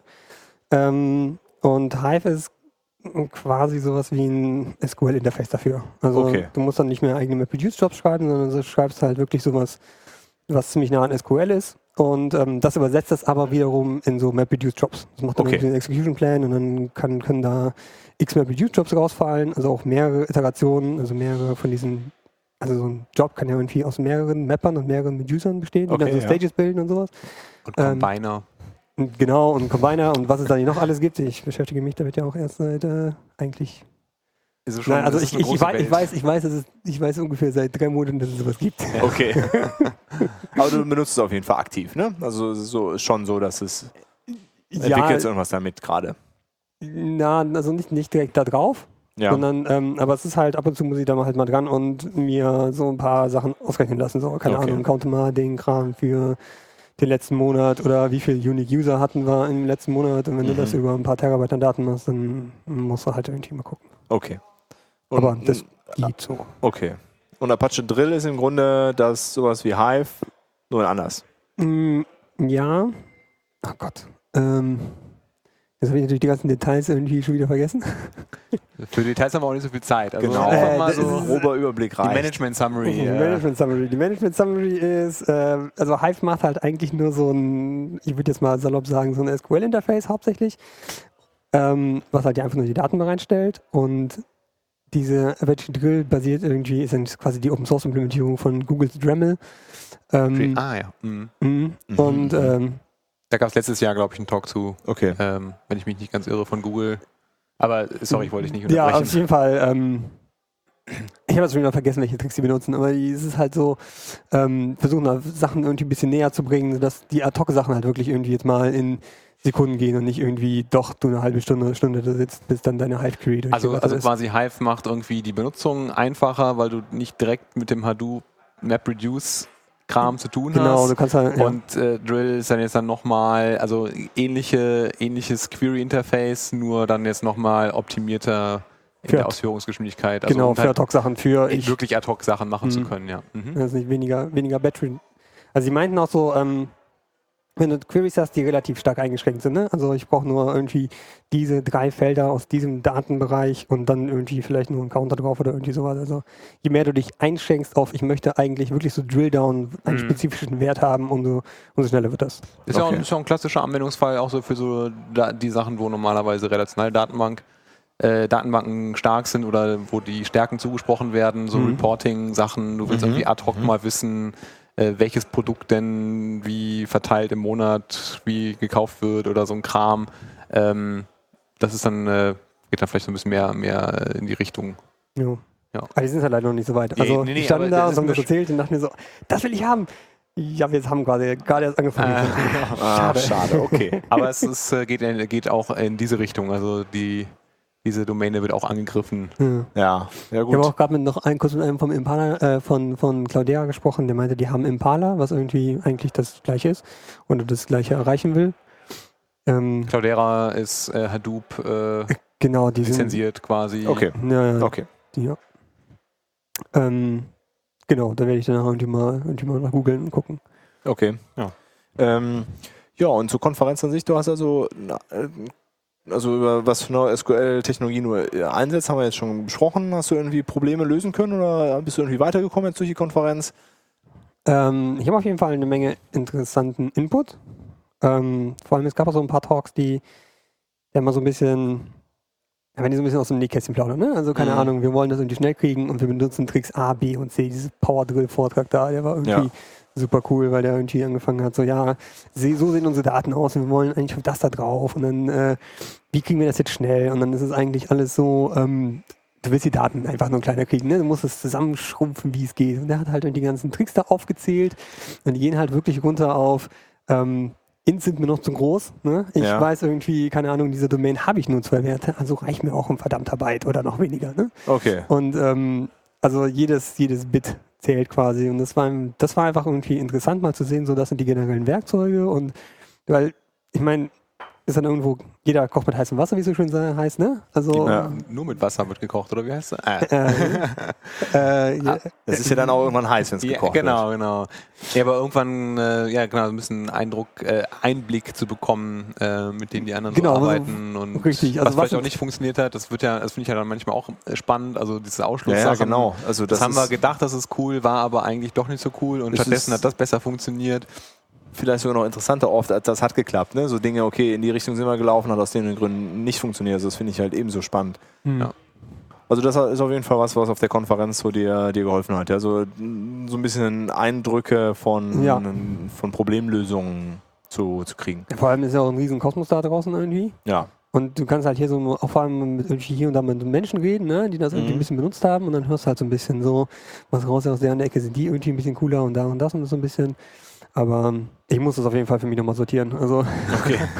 Ein paar Videos gut. noch nachgucken, ein paar Talks noch nachschauen. Ja, ja, ist ja auch mal ein bisschen viel. Ne? Auf Ja, so einer ja. Konferenz sind viele Eindrücke, die man kriegt. Was ist denn, äh, was ist denn noch gerade so bei dir technologisch äh, spannend? Was beschäftigt dich auf der einen oder anderen? Muss nicht nur Äh, NoSQL sein und was. muss ich nicht nur NoSQL sein. Äh, also in Bezug auf ähm, diese NoSQL-Sachen gibt es nachher auf jeden Fall noch einen Talk irgendwie, wo es um Reporting mit Hadoop geht. Da wir irgendwie Mhm. bei uns die Reporting so ein bisschen umstellen wollen ähm, und ich so ein bisschen der Hadoop-Guy bin, wollte ich da auf jeden Fall mal hin und irgendwie mal anhören, wie das denn da so aussieht. Ähm, ja, keine Ahnung, technologisch. Ähm, wir machen gerade irgendwie einen Closure-Workshop. Okay, wann ist der? Hintin? Ist es, äh, ah, ich kriege immer das Datum falsch. Ich glaube, der 22. Der 22. Mai ist es, meine glaub ich. ne? Ich bin, ich bin furchtbar. wenn so- Zufällig haben wir da Insider-Informationen. genau. Was heißt also, der, der findet statt wo? Der, was Die, heißt äh, der findet statt bei AdCloud. Ja. Äh, geht los um 17 Uhr. Wir haben auch irgendwie, ein paar, äh, wenn man da, also man kann sich da anmelden auf dev.adcloud.com. Okay. Ähm, wird halt, kann man dann, das ist unser Blog und da kann man sich dann den Artikel finden und darunter finden wir auch einen Link. Okay. Kann man dann draufklicken, sich registrieren. Ähm, ich muss nach der Konferenz mal schauen, wie viele Leute sich schon angemeldet haben. Gab es ein paar, die irgendwie Interesse daran hatten. Okay. Und das ist so ein Einsteiger, Fortgeschrittenen? Oder Ja, ja, genau, das ist- ist so Thema? Ähm, das ist so, die einzige Voraussetzung, die du mitbringen musst, ist, du hast mal programmiert. Okay. auch nicht funktional und nix. Ähm, ich bin sehr gespannt, wie das wird. Das ist so mein erster Workshop und ähm, wir haben uns ein Limit von zwei Stunden gesetzt. Mhm. Und du kannst halt, wenn du da ist ein Workshop ist, ist es auch ein bisschen hands-on, ne? Ja, das heißt, wir klar. wollen Leute irgendwie ans Coden kriegen. Äh, wir werden halt versuchen, so eine halbe Stunde so ein paar Patterns vorzutragen, ne? So definierst du Zeug und so machst du eine Funktion und so ungefähr für das Ja. aus und so aus die Syntax zu lesen. Und dann hier ist dein Projekt, das, da haben wir was angefangen. Wir werden irgendwie Cornwall's Game of Life irgendwie implementieren. Klassiker. Der Klassiker ist halt einfach, ne? simple Problemdomain, kriegst du in fünf Minuten erklärt, was man da Genau. beachten muss. Und ähm, genau, kriegst, wir haben halt so ein Grundgerüst fertig, dass du halt schon mal interaktiver siehst. Das heißt, wenn du deine da zusammengebaut hast, dann kriegst du auch ein kleines Fenster, wo dann irgendwie so ein Gitter drauf ist und lebe- Ah, lebendige cool. Zellen sind weiß und tote sind schwarz. Und wenn du an deiner Welt was ändert, dann aktualisiert sich das automatisch. Mhm. Und hast du schon mal so ein bisschen was Interaktives und kannst halt loslegen. Und ähm, genau, und wie gesagt, nach der ersten halben Stunde wollen wir auch, dass die Leute loslegen. Cool. Und bin mal gespannt, was da so rauskommt. ja, super. Also 22. Mai, alle, die Closure mal ausprobieren wollen. Ab zur Cloud. Genau. Cloud. Prima. Super. Gut, vielen Ja, Dank, dann. äh, Vielen Dank, Waldemar, Waldemar. und viel Spaß noch. Vielen Dank. Bye-bye. tschüss. So this is our first English-speaking guest, uh, Sean Cripps. Maybe uh, you can say a few words about yourself. Sure. I'm a software engineer. I work for Basho Technologies. We make React, which is a distributed NoSQL database thing. Um, and uh, it's used uh, by uh, you know big enterprises and, and small startups, and uh, it's open source and uh, also has a paid version. And uh, we work on some really exciting distributed systems problems. Okay, cool. Uh, Um, and I also heard you're a very distributed company uh, as well. Yes, yes, we are. We uh, have uh, you know engineers all over the United States, um, uh, several in Europe, and as well as offices in in uh, Japan and uh, and London. Um, in addition to several offices in the U- But, United but you States. also do the, the engineering distributed, or is it just sales offices or Yeah, so so we have, yeah, of course, salespeople everywhere, um, but our engineering is also distributed. Um, we we do have offices, but you know most of our engineers don't go into the offices to work. They Yeah. come to the computer in their home or, Okay. or wherever I, they like. I- I think it's it's really amazing to see uh, such a yeah uh, distributed thing. Uh, yeah, of uh, organization wise. Uh, um, yeah, Yeah. and uh, working so well. yeah. Yeah. Yeah, it's it's been really interesting how well it has worked. Um, uh, I have heard it said that uh, companies reflect their culture reflects the technology that they build, and vice versa. And and in that way, we do. Um, Okay. Our our our product is distributed, um, and So we are. yeah. So Yeah. our our company's distributed. Yeah. So any advice you can give to, to companies who want to distribute more or have, have the need to distribute their uh, organization? Yeah, um, it takes a lot of trust in your Okay. employees, um, but it also um, you really need to find uh, highly motivated individuals who w- you know want to be there, um, and who also um, are seeking out those sorts of flexibility to uh, have the lifestyle that they want, but also to you know work hard and, and be proud of their work. And then it comes down to making sure that you have communication lines. Um, Okay. Uh, so we in, in Basho we have uh, you know, a dozen ways to communicate with one another. We have, uh, you know, a HIP chat uh, server for text chat. Um, we use Skype for one-on-one conversations. We have, um, interestingly, a, a voice chat server called Mumble, Okay. which is often used for gaming, right? Yeah, like, we- um, yeah. uh, we use that for our big meetings because we found that Skype and some of the other like hosted Yeah. uh, conf- teleconferencing products fall down. Yeah. But then if we're doing like a formal presentation, we'll use like GoToMeeting or something. Um, so there's a there's a wide array of, of tools that we use. Of course, email, obviously, and. Twitter, and and um, and we have Yammer for the s- sort of uh, more like new, news things around the company. Okay. Um, so there's a wide array, array of ways for people to communicate, and they can choose. Excuse me. They can choose the ones that they want to participate in. okay. And, Uh, but generally, you know, it's we're very we're much more communicative than people might be in an office because Okay. we Yeah, you have to. you have to Yeah. yeah. Ah, cool. Yeah. And uh, since we are here at NoSQL Matters, what Mm-hmm. what did you like so far? What have you seen?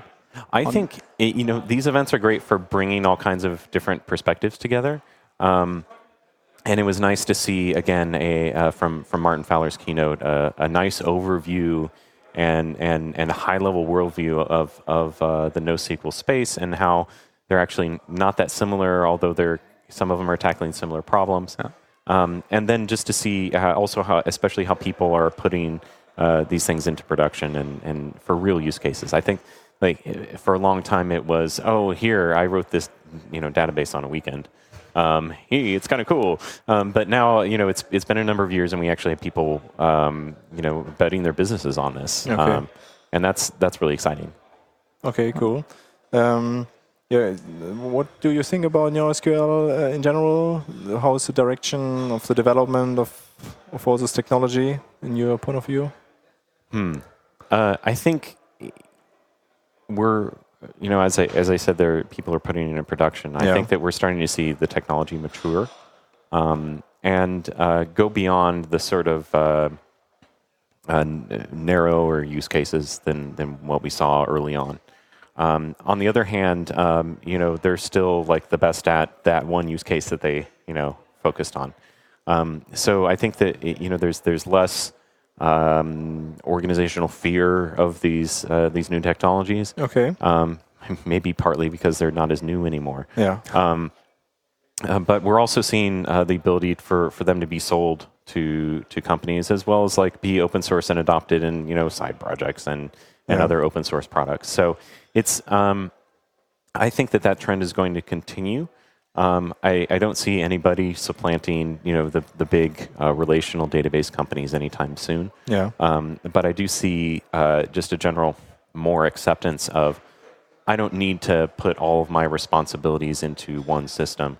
Yeah. I can pick a system that will work for me for this use case that is problematic in a relational database. At the Um, polyglot persistence right, the thing. polyglot persistence.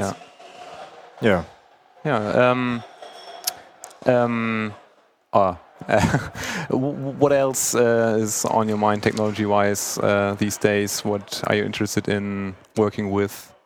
Would like to work more with maybe? Yeah, um, we do a lot of.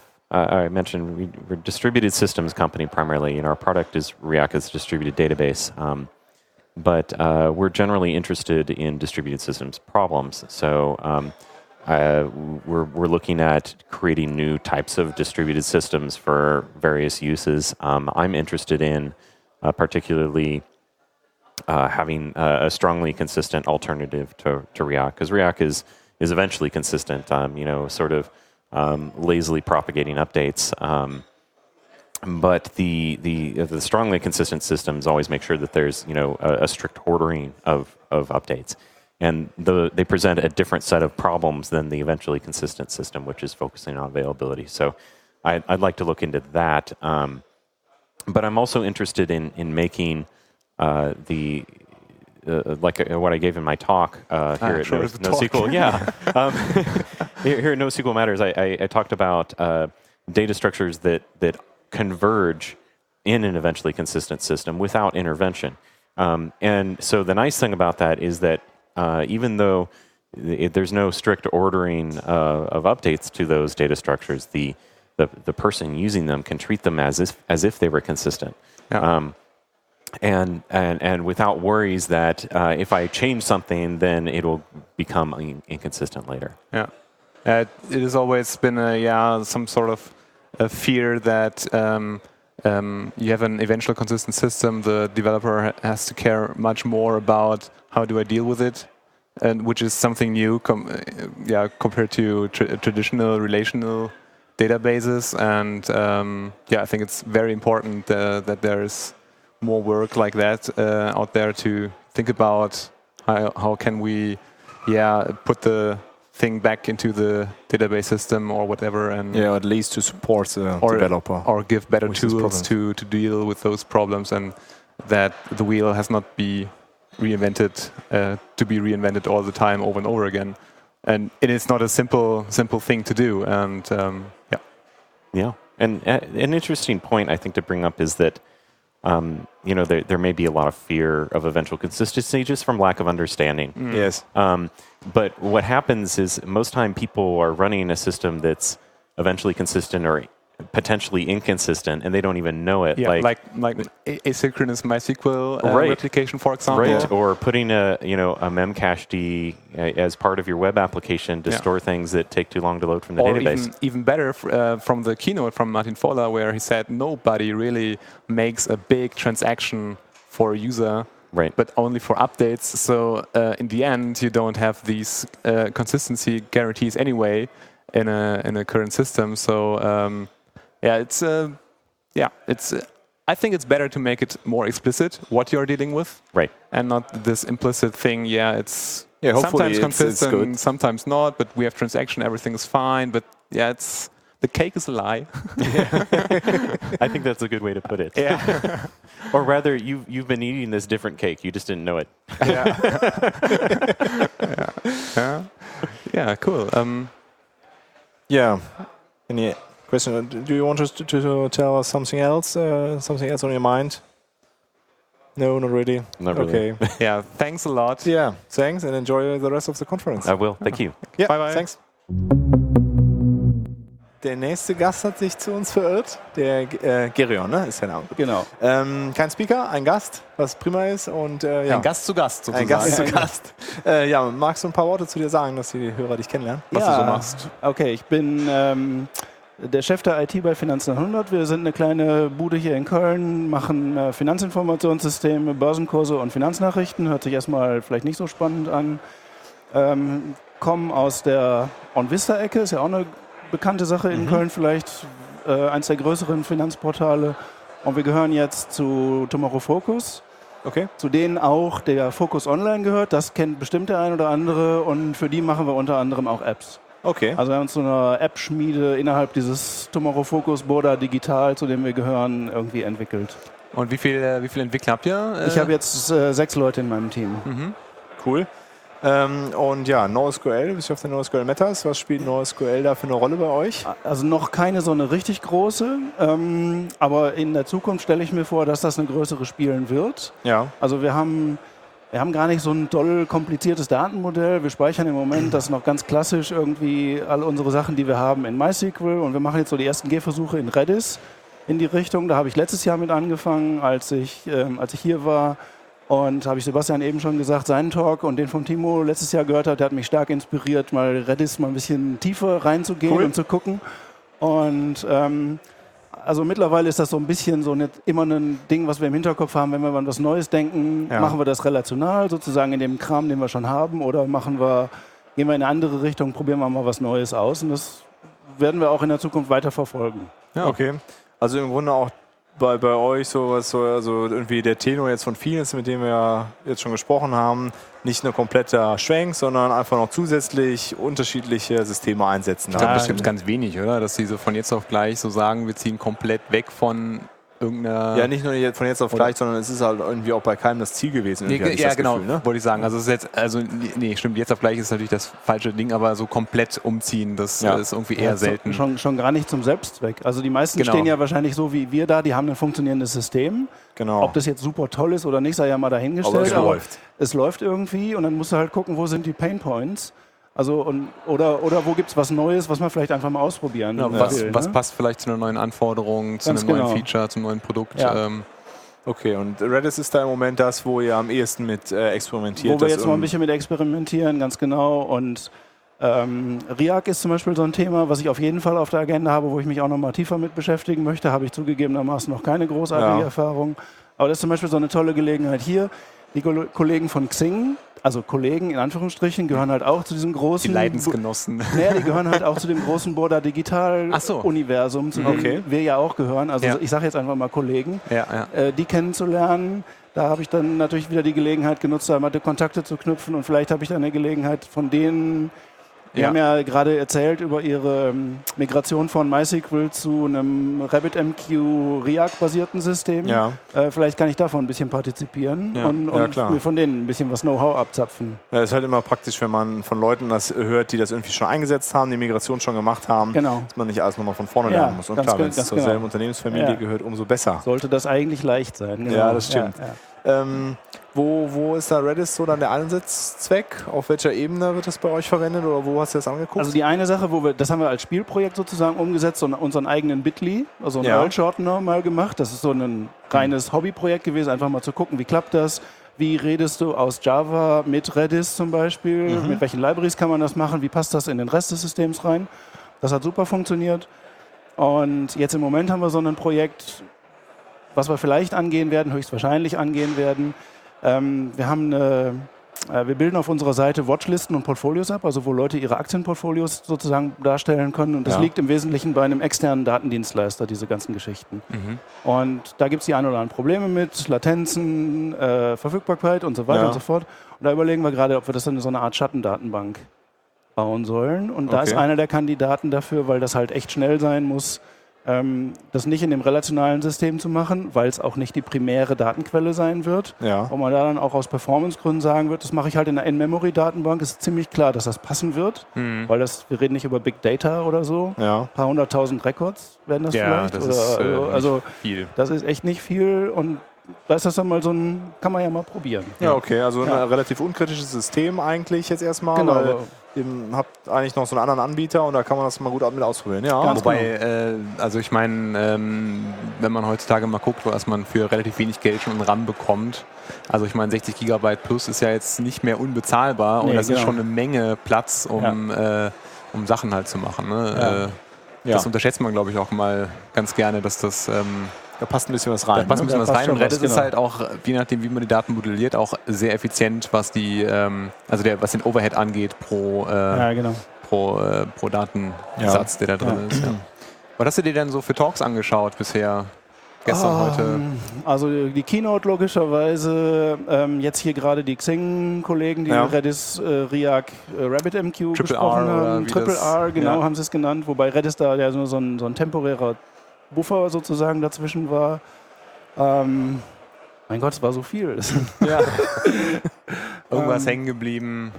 Ja, gerade war es war relativ spannend. Ähm, der Mensch von dieser Games-Bude, deren Namen ich schon wieder vergessen habe, die Leaderboards für Call of Duty und so, Ja. ganz, ganz kleine Spielchen machen. Ähm, der hatte aber, auch, wie, er, wie sie Redis einsetzen, darüber erzählt. Das fand ich ziemlich spannend. Ja. Ähm, Martin hat eben was über das Cup-Theorem nochmal wieder erzählt. Das ist äh, auch immer wieder interessant. Triagens Mal- Martin. Genau, Martin Ja, ja. Schönert. Ähm, ja, so viel so. Ich gucke halt einfach viel rum und Okay. Und bis jetzt zufrieden gewesen mit ja, der ich finde Konferenz? es super. Also ich fand es letztes Jahr schon super, ich finde es dieses Jahr auch toll. Ich bin nächstes Jahr wieder hier. Sehr gut. ja, können wir eigentlich auch nur, also ich finde es auch eine gute Konferenz. Ja, Und und was gibt es denn äh, mal so ganz äh, nicht zwingend auf NoSQL bezogen, technologisch irgendwas, was dich gerade besonders interessiert, bewegt, wo du dich mehr mit beschäftigen möchtest? nee, das ist eigentlich schon so diese Richtung ähm, NoSQL-Geschichten. Das ist eine, eine Fokus und was wir halt immer mehr machen, ist weg von Web-Technologie gehen zu App-Entwicklung und das heißt für uns automatisch auch immer native Entwicklung. Also das hat was damit zu tun. Ähm, wir haben so Gehversuche gemacht mit hybriden Apps. Ja. Ähm, die lassen sich in unserem Geschäftsmodell schlecht unterbringen, weil wir machen, wir sind sozusagen im Advertising-Bereich, also Advertising im Sinne von wir verdienen unser Geld durch Werbefinanzierung. Ja. Und das funktioniert irgendwie nicht vernünftig bei hybriden Apps. Also alle die Vermarkter, die dann Werbung bei einem schalten wollen, sagen alle, ihr müsst bitte nativ sein. Oh, das ist interessant. Das äh, war also gar nicht ist, bewusst. ähm, Okay. ist ein ganz starker treibender Faktor für uns. Weißt du, und- warum das so ist? Also warum, warum da Wert drauf gelegt wird? So richtig habe ich es noch nicht verstanden, äh, ganz ehrlich gesagt, weil technisch, warum geben die, können die mir nicht auch eine JavaScript-Library geben, die ich dann irgendwas Ja. einbinde, Hm, wäre okay. ja eigentlich durchaus möglich. Es gibt allerdings eine Geschichte, wir haben zum Beispiel in, in unserer iPad-App mal was gemacht, das war richtig nativ programmiert. Da gab es eine Werbung, wenn man da drauf geklickt hat, ging die Kamera an, Schwarz-Weiß-Filter drüber, einen Bildschirmrahmen und unten drunter stand der einzige Mensch, der über ihr Geld entscheiden sollte. Und du hast halt dich selber gesehen. Das ist natürlich. Und das, äh, das kriegst du so in der Form wirklich nur nativ hin. Ja. Und dieses unter dem, das ist auch das Label Native Advertising, dass man solche Geschichten macht. Okay. Das geht so halt highly auch customized. highly äh, customized, äh, Kundenintegration, wo sich dann, was weiß ich, du hast eine App, die ist rot und dann macht die Deutsche Bank, Werbung bei dir und dann ist die App plötzlich blau. Ist das nicht, ist das nicht so, also geht das nicht sogar so ein bisschen in die Richtung, äh, was halt Apple mit diesem, mit dem Advertising auf iOS eigentlich machen wollte? So, die hatten ja so diese Demos mit diesem, mit was, ich weiß nicht Ja. genau, worum es da ging. Irgendwie, du wächst, bleibst halt in der App, aber du hast dann irgendwie so Spiele da drin und so auch so sehr. Haben wir uns nur ganz, ganz kurz, ganz am Anfang mit beschäftigt, weil iAd für uns nicht so eine wirkliche Alternative war. IAd, also, genau. Hm. ähm, Aber ich, äh, aber ich meinte vom, von dem Ansatz her, dass das halt ähm, sehr angepasst ist auf den Werbepartner, dass das halt äh, spezifisch irgendwie Ja, wir, wir müssen, customized ist. genau so. Wir müssen uns da jetzt auch wieder mit beschäftigen. Das ist noch ein Thema, das jetzt bald ansteht. Das hat damit zu tun, dass Tomorrow Focus, also unsere Mutterfirma, Mhm. Ähm, mittlerweile der pri primäre iAd-Vermarkter in Deutschland ist. Okay. Und da werden wir schlecht drum herum kommen, auch in unseren eigenen Apps mal iAd einzubauen. Das, da müssen wir irgendwie, das ist so Eat Your Own Dog Food. Ja, genau. Ne? Man dann halt schon, durch. muss, nee, finde ich jetzt auch nicht schlimm. Ja. Also Ja, cool. ist nicht.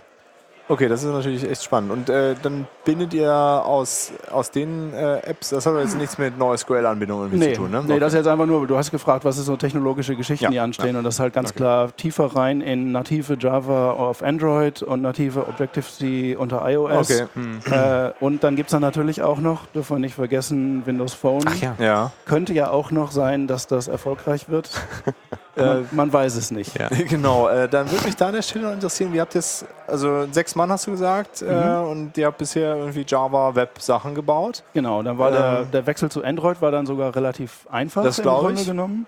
Und ähm, äh, Objective-C war halt, weil Leute sich wirklich interessiert haben. Also okay. einzelne der Leute, die so nach dem Motto, ich habe eh einen Mac zu Hause, ich habe schon mal mit Xcode gespielt, lass uns das jetzt einfach mal probieren. Das ist Also, natürlich immer die beste Voraussetzung, ne? Dass man sich Ja. da irgendwie jemand einkaufen muss oder du musst irgendwie die Leute so ein bisschen triezen, was anderes, jetzt Okay. was Ja, anderes zu Das machen. hat er ist also natürlich toll. also wir, haben's, wir haben, eigentlich musst du sagen, wir haben das autodidaktisch wirklich Oh, cool. äh, Das ist, gemacht. äh, gut, das ist ähm, gut.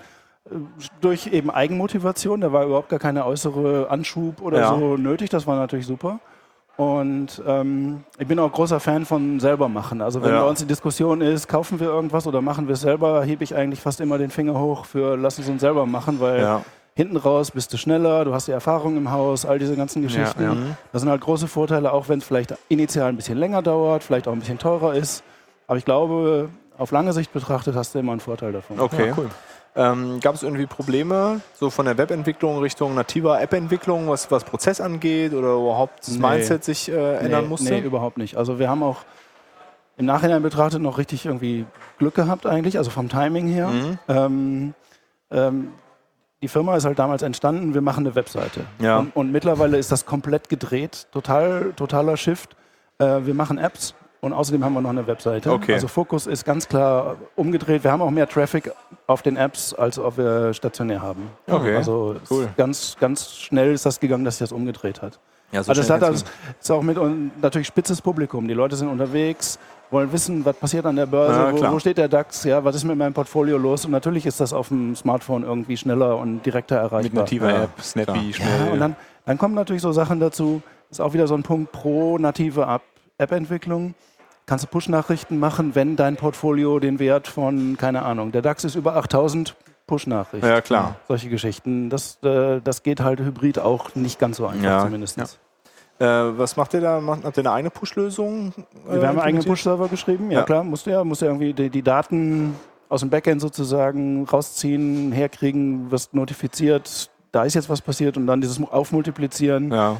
Schick das jetzt an so und so viele 10.000 Menschen da raus, das musst du ja eh selber Also, machen und äh, redest so- dann mit ja, den ja, Servern mhm. von Apple und von, von Google. Okay, ja, es gibt ja auch so irgendwie dieses ähm, Airship oder irgendwelche Dienste, die Ja, man wir da haben natürlich kann. äh, uns auch ein bisschen auf so Libraries abgestützt, die es ja schon gibt, aber wir haben, wir wollen ja nur einmal die Nachricht reinkriegen und Ja. müssen es dann an unsere Android- und iOS-Kunden natürlich gleichzeitig rausschicken. Ja, Das klar. macht also, Open Airship zum Beispiel. Also es ist halt eine, eine API, mit der du sprichst.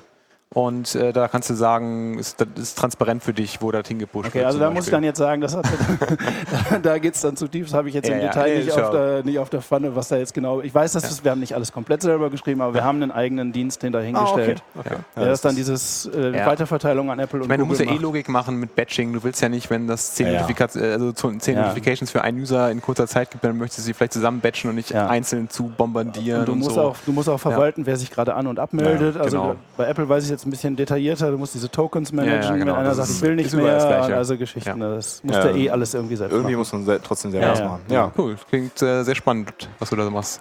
Ja, ist es auch. Der macht, ja. Macht auch Bock. Ja. Cool. Dann ja, ja, vielen Dank fürs Gespräch. Sehr und, gerne. Äh, ja, ich meine, die Konferenz Spaß fast noch. zu Ende, aber, ja, aber trotzdem noch noch ein bisschen Ja. Spaß heute, genau. Dankeschön. Alles Ciao. Tschüss. Ciao.